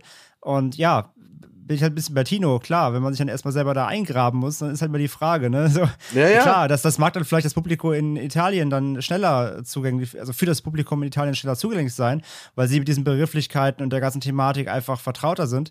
Für mich halt dann als, äh, als Deutscher bin ich dann halt so, ja, okay, habe ich halt echt nicht kapiert in dem Sinne. Aber es macht schon wie gesagt Sinn und ich, gerade mit dem sage ich ja, das Ende am Strand macht dann auch für mich halt unter dem Aspekt sind dieses nach dem Motto, wir sehen es, aber wir gucken nicht hin Mhm. quasi. Oder wir, wir gucken hin, aber wir handeln nicht. Ähm, Ja, oder wir so hab gucken nur durch den Bildschirm. Oder wie genau, wir konsumieren es nur passiv. Ne? Ähm, das habe ich natürlich dann auch wieder eher auf die, auf die, auf das Horror-Ding irgendwie umgelegt. Aber er ist spannend. Ich finde ich mega spannend. Hätte ich jetzt so tief never gesehen. Aber also mir ist es aufgefallen, aber ich, bei mir ist eben nie, kam nie der Punkt, wo ich mir dachte, Moment, das hat was zu bedeuten. So. Ich war eher dann so, Mhm. erklär mir mehr davon, du Ja, ja. Scheißfilm. Ja. ja, das ist so ein bisschen dieses Ding, weil für mich war der Film halt ab der Stelle oder hat er mich atmosphärisch verloren, als man halt gesehen hat, dass sie über so Funkgeräte miteinander reden. Wo du halt bis zu dem Punkt noch denkst, okay, vielleicht sind das wirklich irgendwelche Dämonen oder Monster oder sonst irgendwas. Aber sobald halt Technik oder Kommunikationstechnologie eingesetzt wird, mit der halt irgendwelche Leute, die merkwürdige Masken aufhaben, miteinander kommunizieren, ist halt ein bisschen der Schrecken weg. Und ich finde diese Lesart am Ende cool. Also ich finde es auch legitim, dass man das dann so wahrnimmt, aber dann hat er halt so ein bisschen dieses ähnliche Problem, was auch One Cut of the Dead hat, wo man auch jedem dazu sagen muss, der nicht sich auf was komplett einlassen kann. Ja, halt mal die erste halbe Stunde durch, das wird dann schon gut und erklärt sich auch alles. Ja, ja. Das ist halt so ein bisschen dieser Punkt. Ja. Also, wo wo man so, also jetzt mit dieser, deiner Interpretation denke ich auch, okay, vielleicht habe ich dem Film ein bisschen Unrecht getan, vielleicht steckt da mehr drin, aber es kommt halt zu spät. Ey, Also es ist halt so ein, und da sage ich wie halt, wenn man halt von einem Film erfährt, wo man so denkt, ja, es war ganz okay, danach erfährt man ja, die, die Hauptfigur hat alles selber gemacht, ein jahrelanger Kleinarbeit, wo man dann denkt, Respekt, das, dafür war das ganz gut, aber man erfährt es halt zu spät. ja. Und deswegen, ich habe ja auch, deswegen habe ich vollstes Verständnis für eure Wahrnehmung. Ich, ich war halt so gespannt drauf, ob ihr das irgendwie auch wahrgenommen habt, so und beziehungsweise ob euch das irgendwie auch beschäftigt hat. Aber für mich ergibt es schon ein gewisses Bild. Ja. Und deswegen bin ich ein bisschen positiver Ja, von, also- von Also Classic sowas Horror mag Story. ich ja generell immer, wenn jemand in irgendwas mehr sieht, ob es jetzt berechtigt ist oder unberechtigt ist, solange es halt begründet werden kann. Also in dem Fall finde ich es auch berechtigt, aber manchmal hat man ja zu Filmen auch so eine krasse Interpretation, wo andere Leute sich denken, das ist totaler Quatsch, dass man redet sich irgendwie schön, wird ja dann oft Ja, gesagt. genau, aber- genau, genau. Und ich, Ja, ja. ich hoffe, das klingt jetzt nicht zu schön geredet, aber das waren halt so alles Punkte, die für mich dafür Ja. sprechen. So. Nee, Ja. finde ich mega, finde ich mega spannend. Und das Ding ist ja, Ja. ich bin halt trotzdem von deiner Wertung, du hast mir, glaube ich, eine 3 auf Box gegeben. Ähm, Da Ja. lag ich ja genauso bei dir, weil ich ihn ja, ich fand ihn ja trotzdem nicht schlecht, weil er hatte halt nur seine Momente und er hatte eine gute Atmosphäre und er sah gut aus und so. Und zum Beispiel, es gab so eine Szene im Film, die hatte mich, die hatte mich dann auch so atmosphärisch echt gekriegt und fast ein bisschen gruselig. Das ist das, klar, wird dann später natürlich alles quasi ist dann nichtig, sobald da der Twist kommt, aber trotzdem, als sie auf diesem Autofriedhof waren, ne, natürlich direkt irgendwie von Dustle Dawn im Kopf und Hills of Eyes und Co. Und sie sitzen da im Auto, ähm, die Hauptdarstellerin mit der, mit dem kleinen Mädchen und sie sagt ganz, sie hat ja dieses, dieses, ähm, dieses Tagebuch Ja. und Sie reden so ein bisschen und dann sagt sie halt so, ja, wie kommt man denn aus diesem Wald raus? Und sie, Ja, genau. dann schreibt sie halt da rein, das ist kein Wald. Da war ich so, okay, alles klar. Ja. Das war, also es gab so kleine Momente, da war ich auch echt so ein bisschen gegruselt, so, das fand ich eigentlich alles cool. Also der Film hat ja auch seine Momente, nur eben, ja, der Punkt ist halt, das wird natürlich alles ad absurdum geführt, sobald du eben natürlich diesen, diesen Twistpunkt erreichst, ja. Ja. Aber trotzdem, immerhin- ich finde den, ich find also- den nicht, nicht, nicht Ja. unsehenswert, aber ja, man muss ja vielleicht dann eben anscheinend doch ein bisschen mehr beschäftigen, als es Ja. den Anschein hat. Und ich meine, immerhin probieren sie wieder was. Also mir sind ja lieber so Filme, die mich auch ärgern, weil ich sie als gescheitert empfinde in dem, was sie machen wollen, lieber als so Sachen wie Fear Street, die komplett auf Nummer sicher spielen und ich mir so denke, ja, okay, davon gibt's halt schon viel zu viel. Also dann lieber so eine, so ein Ding, was halt gegen die Wand fährt und sich auch komplett irgendwie in, aus meiner Sicht in Sachen verrennt, die ich anders sehe. Aber daran kann man sich wenigstens irgendwie reiben. Also man merkt ja auch schon, dass wir jetzt länger über den reden als über den vorher. Obwohl es jetzt so wirkt, als ob wir ihn zwei Leute als Katastrophe empfanden, eine Person als immerhin achtenswert. Und so ist es ja eigentlich gar nicht. Also der hat schon was. Ich finde auch, er sah gut aus. Also ich fand auch, er sah gut aus. gut, Ja. gute Optik. Also das technisch alles toll. Und dann ist es halt, ja, ein streitbarer Film. Aber das ist ja auch das, was man häufiger mal will. Ja, und vielleicht äh, könnt ihr euch da, da draußen irgendwie auch nochmal dazu hinreißen lassen, sich den Film anzuschauen. Oder falls ihr ihn schon gesehen habt, wird uns auch natürlich brennend eure Meinung interessieren. Das stimmt. Was ihr da drin gesehen habt, ob ihr das gesehen habt, eher wie die Tino oder André oder dann vielleicht auch so ein bisschen von dem, was ich jetzt drin gesehen habe. Das würde uns wirklich mal interessieren. Bitte denkt dran, vielleicht uns irgendwo das mitzuteilen. So, jetzt kommen wir Also, schnell mal also zu das meiste, sorry, also das meiste, was ich so gesehen habe, weil ich glaube, echt schon viele haben die geguckt, was ich so in meiner Bubble mitbekommen habe. Und was ich halt so gelesen habe, die waren alle wirklich auf, der, auf unserer Schiene eher. Also ich habe da nicht bei einem Mini-Review, bei uns auf dem Discord auch und auf, Letter, äh, auf Letterboxd, ich habe nicht einmal irgendwo das Wort Mafia gelesen. Also, Krass. also der wird, der wird an seiner, glaube ich, wirklich an seiner, ähm, ja, äh, kartografischen Hürde dann scheitern. Einfach, wenn man einfach zu diesem Thema, natürlich auch zu der, dem Land nicht den Bezug hat in dem Sinne. Und das einfach eben vielleicht hört, aber eben sage ich ja, wie bei mir, es kommt nicht dieser Klickmoment, das hat was zu bedeuten, Ja. und zwar mehr als nur Name-Dropping oder so. Ja, und warum sie halt auch nicht irgendwo wie so, wenn sie schon allen möglichen Kram findet, warum sie nicht irgendwo ein Bilderbuch findet, wo irgendwie die Geschichte von Osso, Matrosso und Co. kurz erklärt wird. Also so 30 Sekunden sowas durchblättern, dass man so zumindest ein bisschen mehr Fleisch an diese Theorie dran bekommt. Ich glaube, das ist nicht unbedingt die Kinderbuchlektüre, die, die Ja, aber der weißt? Entstehungsmythos Weil, der so, Mafia. So. weil, weil deine Interpretation, also es wäre ein bisschen so, wie wenn ich bei diesem der Fluch von Darkness Falls irgendwie, ja, die Zahnfee, irgendwie ist das ja auch ein bisschen irgendwie auch so eine Kritik auf die Dentalindustrie und so. Also das könnte man sich mit Sicherheit auch hinkonstruieren, weil dann, wenn man mal ein bisschen über die Zahnfee durchliest, da wird dann irgendwie ein Zahn unter das Kissen gelegt und dafür gibt's dann halt Geld. Das erzieht die Kinder schon früh zu so einem kapitalistischen Gedanken und so. Also das kann man sich ja auch dann so hininterpretieren, aber in Wirklichkeit haben sie halt einfach irgendwas gebraucht, um Figuren zu haben, die die Handlung in Gang setzen. ja. Aber das glaube ich bei Aber das könnte eine neue Rubrik werden, so 0815-Filme sich so hochchasen mit irgendwelchen intellektuellen, philosophischen Interpretationen. Ja, hat ja zum Beispiel ähm, hier Death Wish, der der letzte, die, die, das Remake mit oder Reboot Hm. mit Bruce Willis. Bruce Willis. Ja. Da hat ja Wolfgang M. Schmidt äh, den entscheidenden Faktor wohl in diesem Film entdeckt, den kaum ein anderer gesehen hat. Nämlich Okay. gibt es irgendwann wohl eine Szene, da liegt jemand im Krankenhaus und die Tochter von Bruce Willis sitzt mit einem Buch vor dem Krankenbett und liest der Person, glaube ich, irgendwas vor. Und Wolfgang meinte, es ist entscheidend das Buch, was sie in der Hand hält. Ich weiß den Namen des Autors nicht mehr oder was das für ein Buch war, aber er sagt, dadurch, dass sie dieses Buch äh, in der Hand hält, kriegt der Film so einen, so einen intelligenten und cleveren Metakommentar, glaube ich. Irgendwie sowas. Wohlstand für alle von Karl Marx.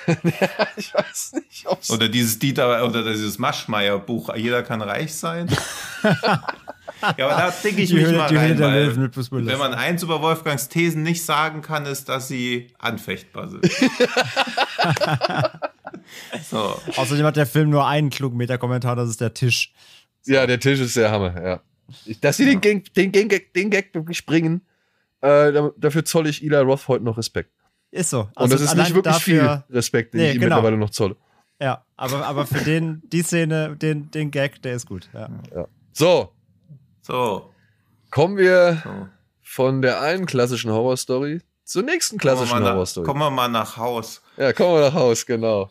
Und zwar zu Haus, der auf Deutsch auch geilerweise das Horrorhaus heißt, oder?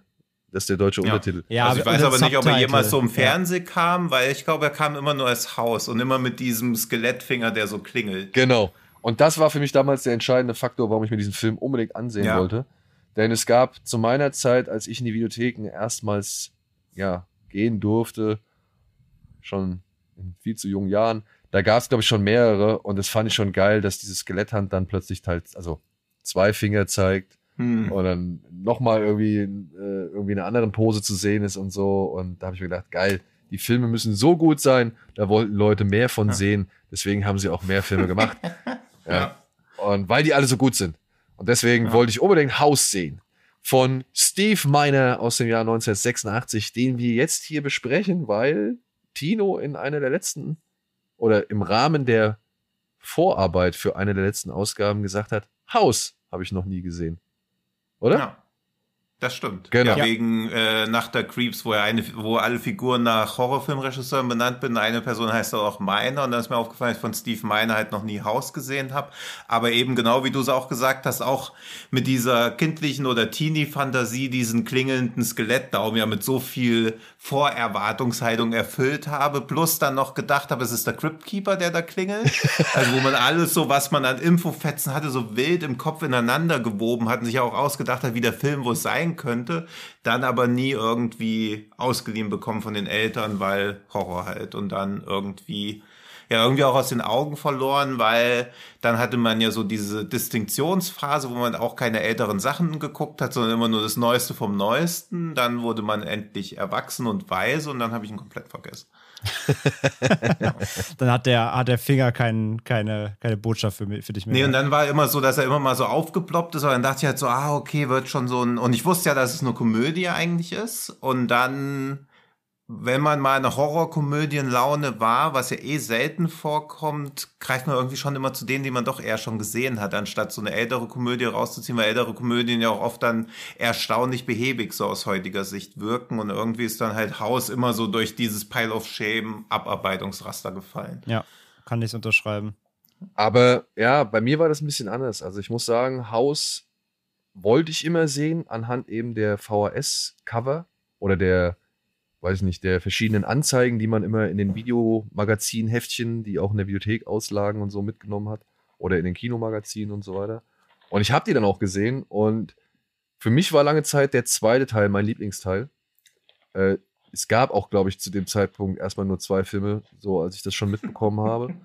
Aber ich habe dann relativ schnell mitbekommen, dass es noch einen dritten gab plötzlich und dann irgendwann später habe ich auch noch einen vierten mitbekommen, aber die haben mich dann schon nicht mehr interessiert, weil es dann schon nicht mehr so wirklich mein, meinen Geschmack getroffen hat oder weil ich schon nach dem zweiten gemerkt habe, ah, das geht gar nicht mehr so in die wirklich gruselige Richtung, sondern es ist mehr eher Abenteuerfilm. Ja, der dritte, ähm, der dritte heißt ja offiziell auch gar nicht Haus. Der wurde nur so drunter vermarktet. Der heißt eigentlich The Horror Show. Ja. Und hier in Deutschland heißt er Haus 3, der Massenmörder geht um oder irgendwie sowas. Ne? Der Plumpsack geht um. Ja. Ja, Und, und damals trotzdem Haus, das war schon, ja, das war eine Hausmarke. Oder es war eine Hausnummer, sagen wir es mal so. Ähm, der, der rangierte schon so, ich sag mal, in der Liga von Freitag, der 13. und Nightmare und so, ne? Also, das war natürlich die, die Halloween, Freitag der 13., äh, Nightmare, das waren natürlich so die, die, die Könige, die, die Platzhirsche so. Aber das Haus, Critters und wie sie alle heißen, diese ganzen schönen Rip-Offs und, und Kopien und was weiß ich, das war schon die Stufe drunter. So. Und dementsprechend habe ich mich sehr gefreut, dass Tino den Film noch nicht äh, kannte und äh, dass äh, wir diesen Film jetzt noch mal gucken können. Ich erzähle mal kurz was für all diejenigen, die noch nicht in den Genuss kamen, diesen Film zu sehen. Es geht hier um Roger Cobb. Das ist ein Autor, der sich gerade von seiner Frau getrennt hat. Er zieht in ein neues Haus, das ist nicht wahr, er zieht in das Haus seiner Tante und versucht an seinem Roman zu arbeiten, der auf seinen Erfahrungen im Vietnamkrieg basiert. Seltsame Dinge beginnen um ihn herum zu geschehen. Soweit der offizielle Text. kurz, kurz und knackig. Kurz und knackig. Ja. Ja, hinzu muss man sagen, äh, Roger Cobb hat noch ein bisschen mehr auf der Pfanne oder wie es seinen Nachbarn wie es sein Nachbar einmal so schön formuliert, er hat noch ein paar mehr Murmeln zu schlucken. Denn äh, er hat sich nicht nur von seiner Frau getrennt, sondern er hat sich auf, äh, von seiner Frau getrennt aufgrund der Tatsache, dass deren gemeinsames Kind, deren Sohn, verschwunden ist. Und das hat wohl die Ehe an den, äh, an den Rand der Belastbarkeit gebracht und äh, deswegen haben sie sich getrennt. Und ja, der letzte Roman, den er geschrieben hat, der ist schon länger her, deswegen steht er jetzt unter Druck, einen neuen Roman abliefern zu müssen und der soll halt auf den Erfahrungen im Vietnamkrieg basieren. Und das ist etwas, was der Verleger gar nicht so gern sehen will oder beziehungsweise gar nicht so gern hört, weil er meint, dass das kein Schwein interessiert. Lustigerweise haben wir mit diesem Film schon die erste oder wieder auch Fred Decker mit an Bord. Das ist der Drehbuchautor, das war sein erstes Drehbuch. Den hatten wir ja zuletzt wegen Night of the Creeps äh, schon mal erwähnt gehabt und ja, wird auf ewig in mein Herzen bleiben für Monster Busters oder Monster Squad. Und der hat hier sein Drehbuchdebüt quasi abgeliefert. Ja. Produziert von Sean S. Cunningham, Mhm. der halt wiederum verantwortlich war für Freitag der 13. Alles aus den 80ern. 80ern. Ja, oder alles aus den 80ern, ja. Hier, hier kommt viel zusammen. Hier kommt viel Ja. zusammen. Der hat übrigens die ganze Reihe sogar produziert. Also der hat wirklich auch bis zum vierten durch. Hm. ja, das ist so der Jason Plum der 80er irgendwie. Plus halt Ja. noch hier und da mal Regie geführt Hm. mit äh, unter anderem ja, Deep Star Six zum Beispiel. Stimmt, ja. Ein Film, den Ja. ich auch sehr mag. Hm. Ja, und was sagst du, Tino? Haus. Jetzt. Ja, also ist ein bisschen wie der Vietnamkrieg. Man hätte, glaube ich, damals dabei sein müssen, um es richtig gut zu finden. ah, auf den Satz habe ich mich schon den ganzen Tag gefreut. Das denke ich. Ja, also jetzt dadurch, dass man ihn halt mit jetzt mit 43 guckt, ist er weder gruselig noch spektakulär noch sonst was, sondern in erster Linie halt charmant und sympathisch. Und ich mochte auch dieses, wenn ich nicht gewusst hätte, dass es eine Komödie ist, ich habe mich ja die ersten 30 Minuten gefragt, okay, was soll hier lustig sein? Weil bis auf diese merkwürdige Harpunenszene, die sehr lustig Die ist. ist wirklich sehr lustig. Also, ich habe die überhaupt nicht mehr auf dem Zettel gehabt und ich habe nur gedacht, Alter, Ja, die- vor allem wie ruhig die- er bleibt. Ja. Ja, und wie er dann auch nur so, Entschuldigung, also so richtig so, richtig absurd, weil der Typ mich auch sehr an John Cleese Ja, erinnert, ja, der ja. Vermieter, also super Typ. Und dann ist er ja recht ernsthaft und das mit diesem, dass das Kind verschwunden ist, ist ja auch immer kein Indiz für einen Unterhalts- oder für einen lustigen Film eigentlich. Also Kinder weg, Kind ist weg ist halt nie so wirklich lustig. Weiß nicht, warum ich da jetzt lache, aber. Und, und dann ist ja dann auf einmal, wo zum ersten Mal dieses Viech aus dem Schrank kommt, da driftet der Film ja, von- klappt er ja von einer Sekunde auf die andere um, wie er dann mit seinem Vietnam-Helm da sitzt, das alles so aufgebaut hat, dann so irgendwie diese Zeit timet, wie lange er Zeit hat, um wegzukommen und dann noch mit so einem Purzelbaum raus, direkt vor seinem Nachbarn landet, wo ich so dachte, ah, okay, deshalb ist es eine Komödie. Also auch merkwürdig, wie der zweite Akt quasi so eingeleitet wird. Aber ich mochte das alles sehr gern. Gutes Creature-Design Ja. Ist halt so ein Film, was mich jetzt ärgert, dass ich damals als Zehnjähriger nicht mehr Druck gemacht habe.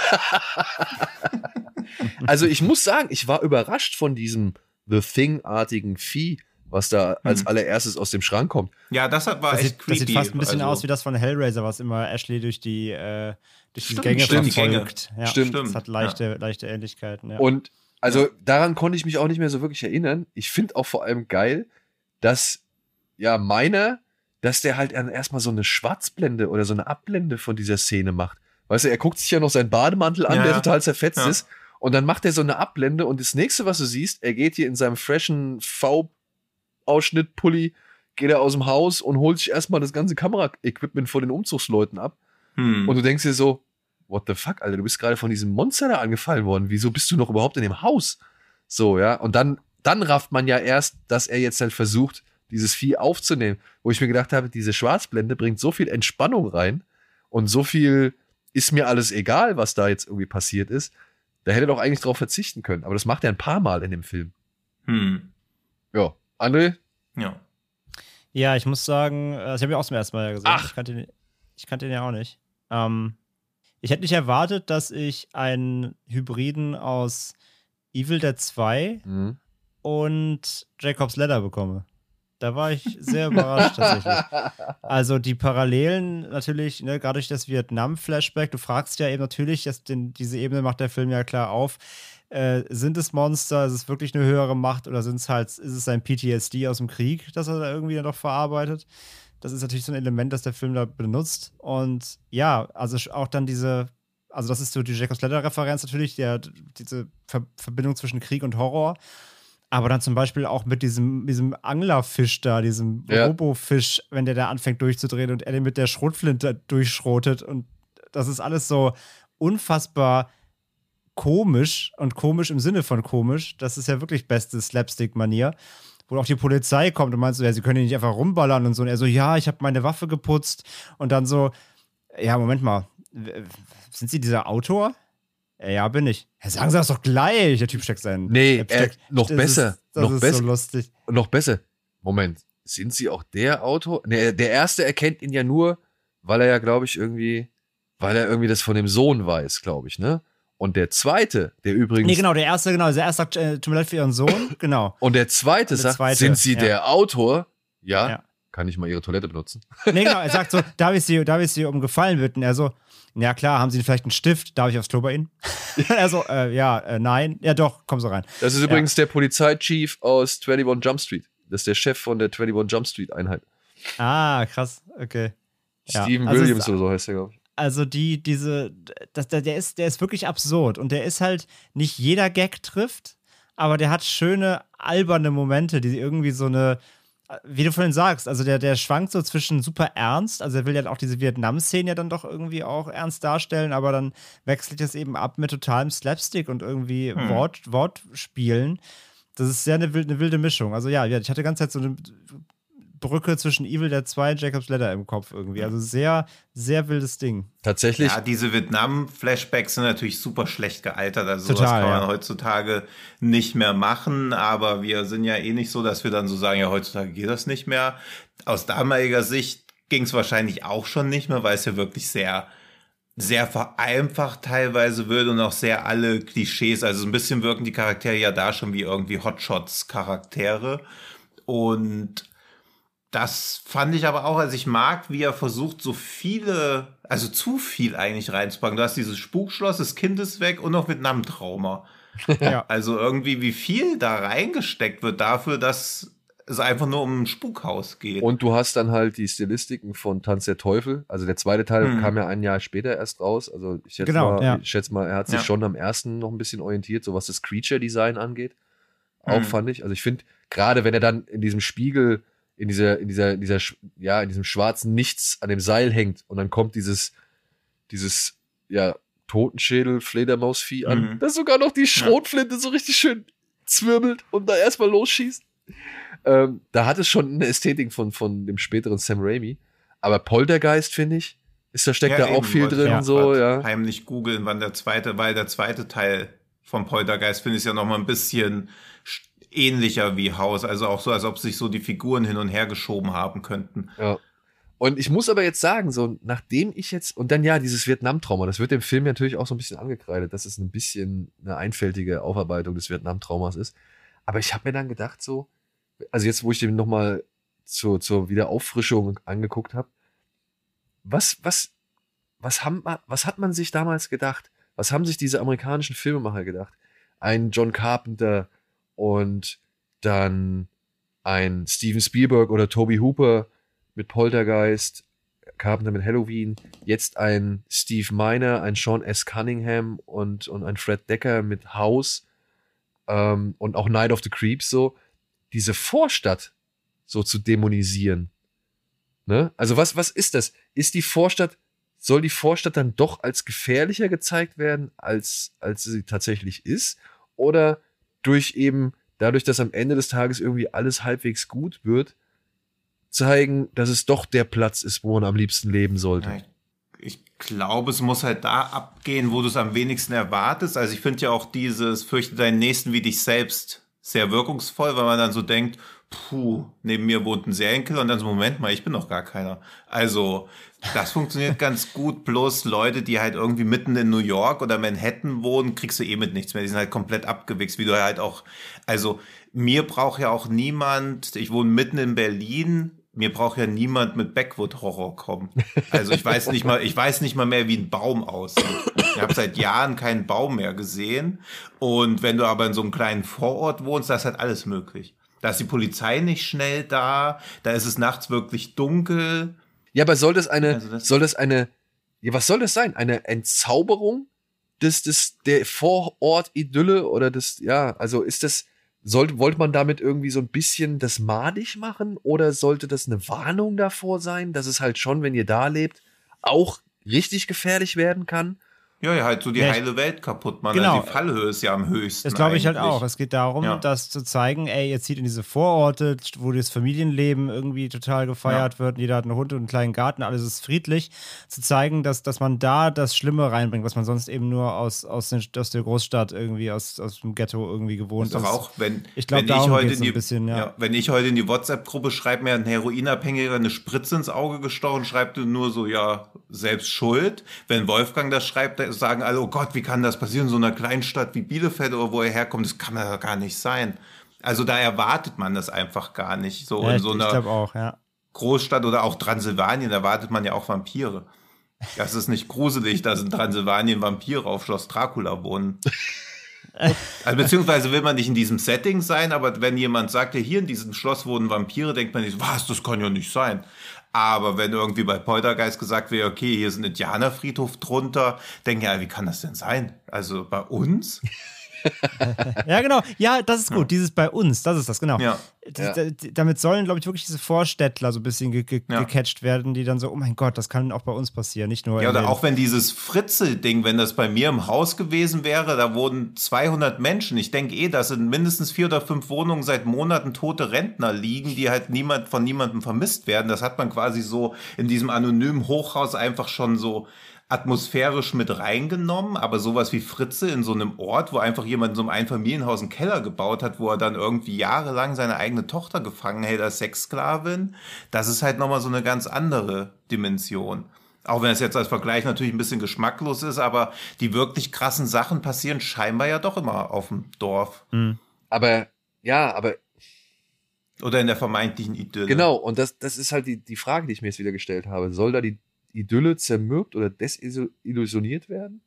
Nee, nee, es geht darum, den Leuten, die da wohnen, dass die da durch den Film irgendwie dann dadurch ein bisschen gecatcht werden und dadurch ein bisschen geängstigt werden, dass es ja bei ihnen passieren kann. So Ja, aber, in der, in der aber eigentlich heilen Welt. sind wir uns doch einig, die Leute, die dort wohnen, sind doch weniger, also ich meine, es gehen doch mehr Leute in Großstädten und sonst irgendwas in die Kinos.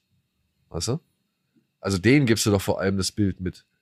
Ja, aber die sind halt so, also auch dieses, dieser Kannibale von Rothenburg. Also ich komme da ja aus der Nähe und das war ja für uns alle so wie so ein Schock, dass sowas passiert. Und noch immer, wenn ich jetzt Rothenburg sage, denkt ihr ja nicht, ach, diese malerische Stadt mit den schönen Fachwerkhäusern an der Fulda, sondern der Kannibale.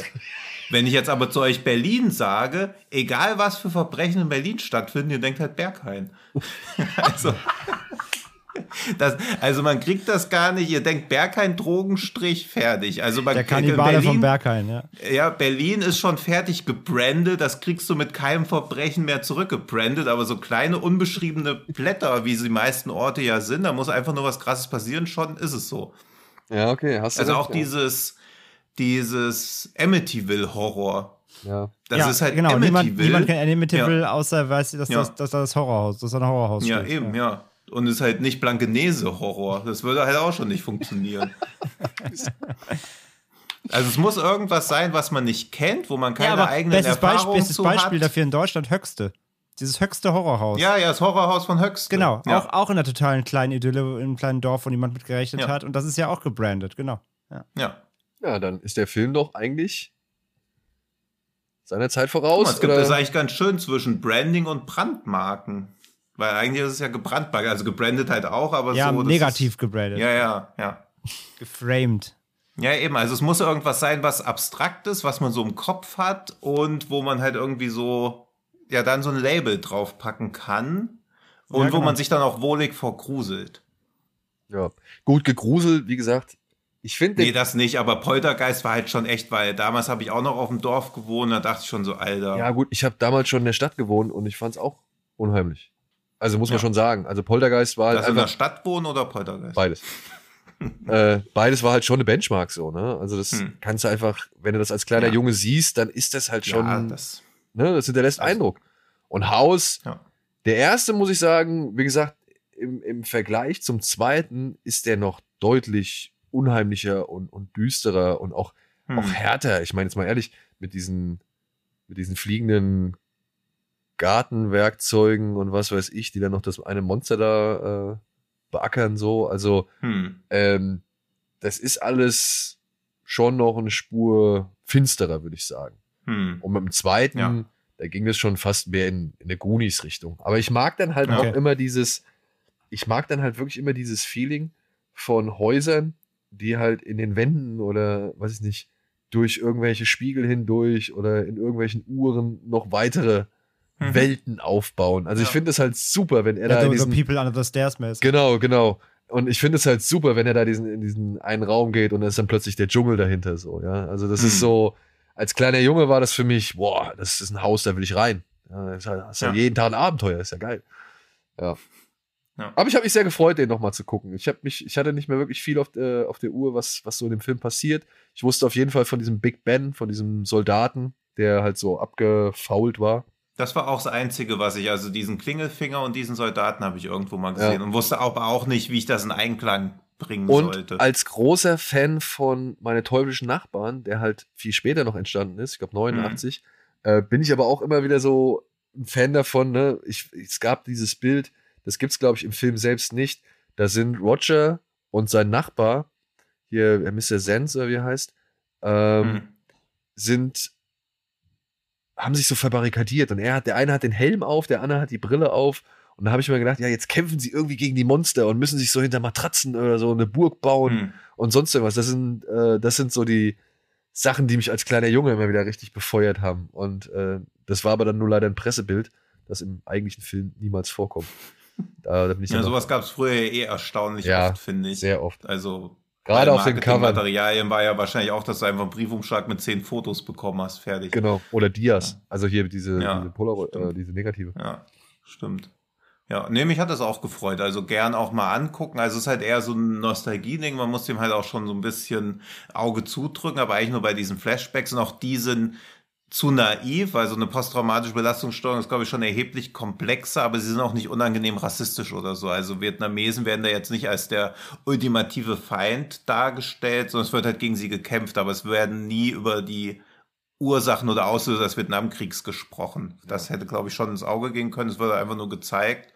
Und er ist, und ich meine, er ist ein Kind seiner Zeit, der Film ist ein Kind seiner Zeit, deswegen ist auch diese Annäherung an dieses Vietnamkrieg-Trauma irgendwie, ja, so wie es halt damals aufbereitet wurde, wenn man halt keine Oscars gewinnen wollte damit. Der Horror, jetzt kein der Horror lauert nebenan. oder so. Ja. Ja. Ja. So, noch irgendwas hinzuzufügen, André? Nee, also wirklich, der, der, ist, der ist sympathisch, aber ich bin auch schon ein bisschen dabei. So, natürlich äh, ist es der Zeit gefallen, klar. Also so ganz diese Mischung funktioniert einfach nicht mehr wie heute natürlich. Aber man sieht einfach auch natürlich schon, auch wieder Steve Miner, also gerade, der hat ja auch Friday 2 und äh, 3 dann gedreht und so. Also äh, ist halt einfach so ein, eine kleine 80er, ein 80er Horror, Sahnehäubchen so. Das, das kann man gut weggucken. Ähm, ich bin auch mal, also ich will, die, ich will auch die Nachfolger mal noch sehen, tatsächlich mal Mhm. irgendwann. Mal gespannt dann, wie die auch dann im Kontext zum ersten setzen sind. Wobei ich ja noch glaube, dass, also mit meiner war ja da beim ersten auch wirklich, glaube ich, der fähigste Regisseur der Reihe dann am, am Werk, ähm, soweit ich das auf dem Schirm habe. Und ähm, habe jetzt nicht die größten Erwartungen irgendwie an die Nachfolger, weil du, wenn du sagst, der zweite ist auch noch gut, war mal dein Lieblingsteil, dann. Also, der zweite, den mochte ich halt, weil er halt nicht ganz so finster war wie der erste.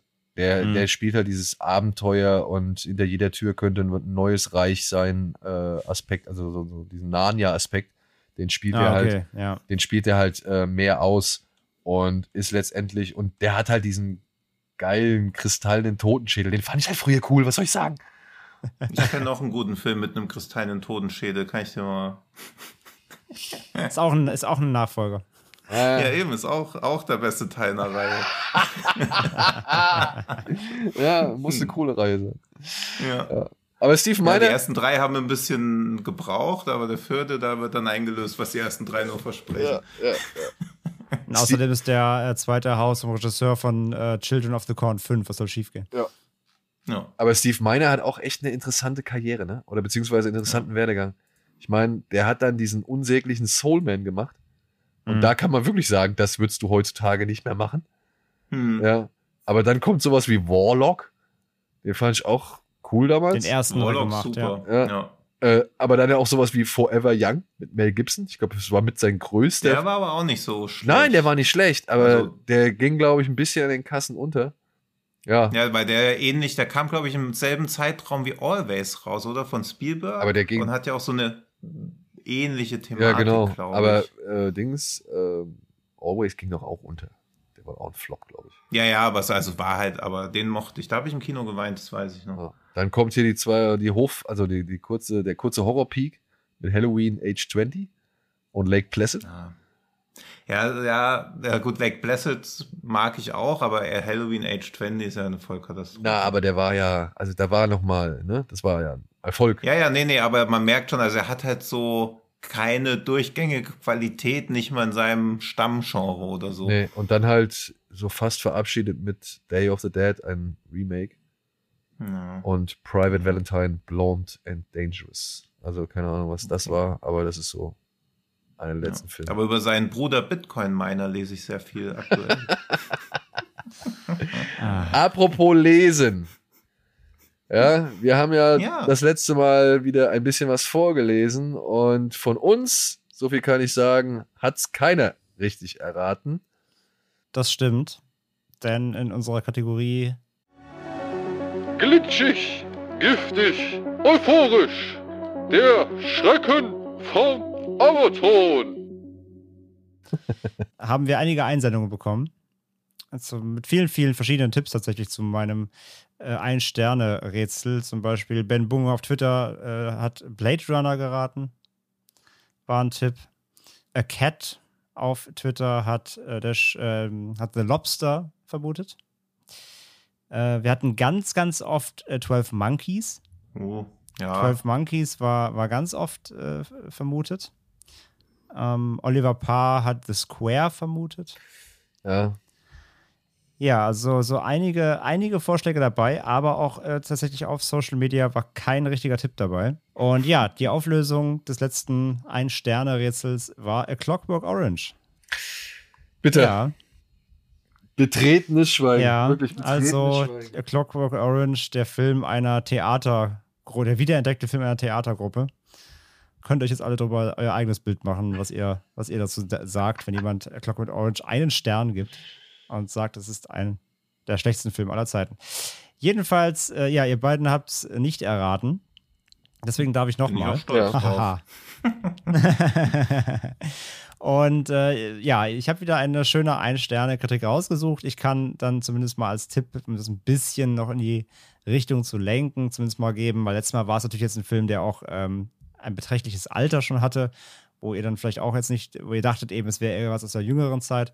Deswegen, ich gebe den Tipp, ähm, es ist ein Film aus der jüngeren Zeit, diesmal, das neue jetzt.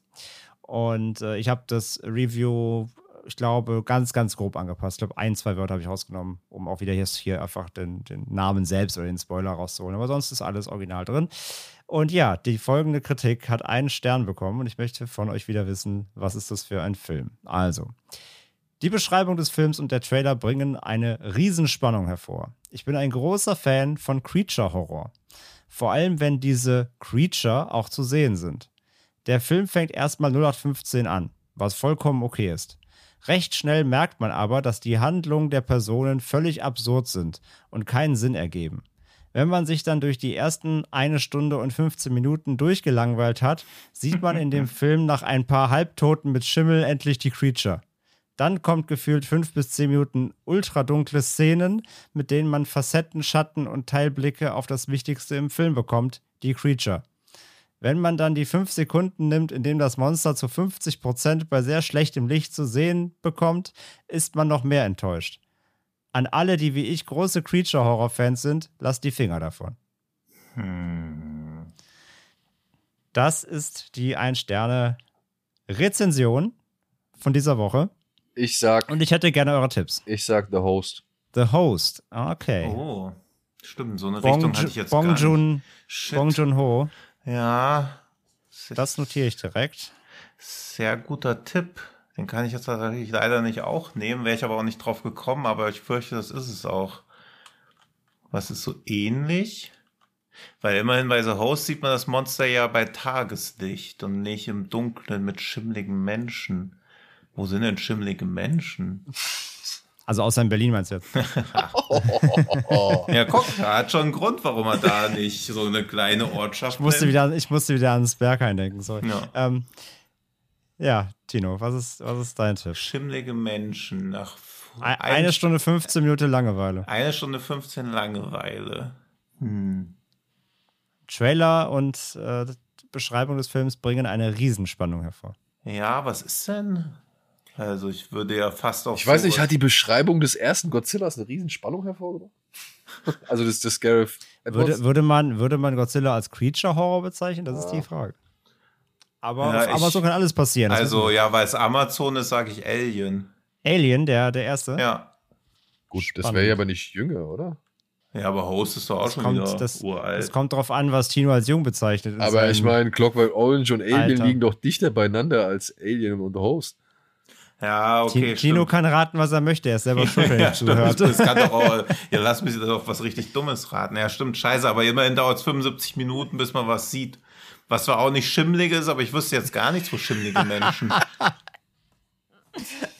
Ich glaube, das war einfach nur eine abwertende. Ja, ich glaube auch, Also- dass das so ein komischer Also ist Alien Sprech dein letzter Tipp oder möchtest du mal korrigieren? Ja, ist mein bester Tipp.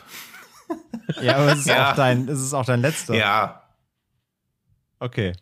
Alles klar, dann Daniel sagt The Host, Tino sagt Alien und ihr draußen, liebe Hörerinnen und Hörer, ihr dürft uns wieder auf Social Media bitte schreiben, was eure Tipps sind und ich bin sehr gespannt. Also welcher Film ist eine Stunde 15, sehr langweilig, ver verspricht Creature, Creature die Creature-Horror und löst es nicht ein oder wenn nur im Halbdunkeln. Ich bin sehr gespannt auf eure Tipps.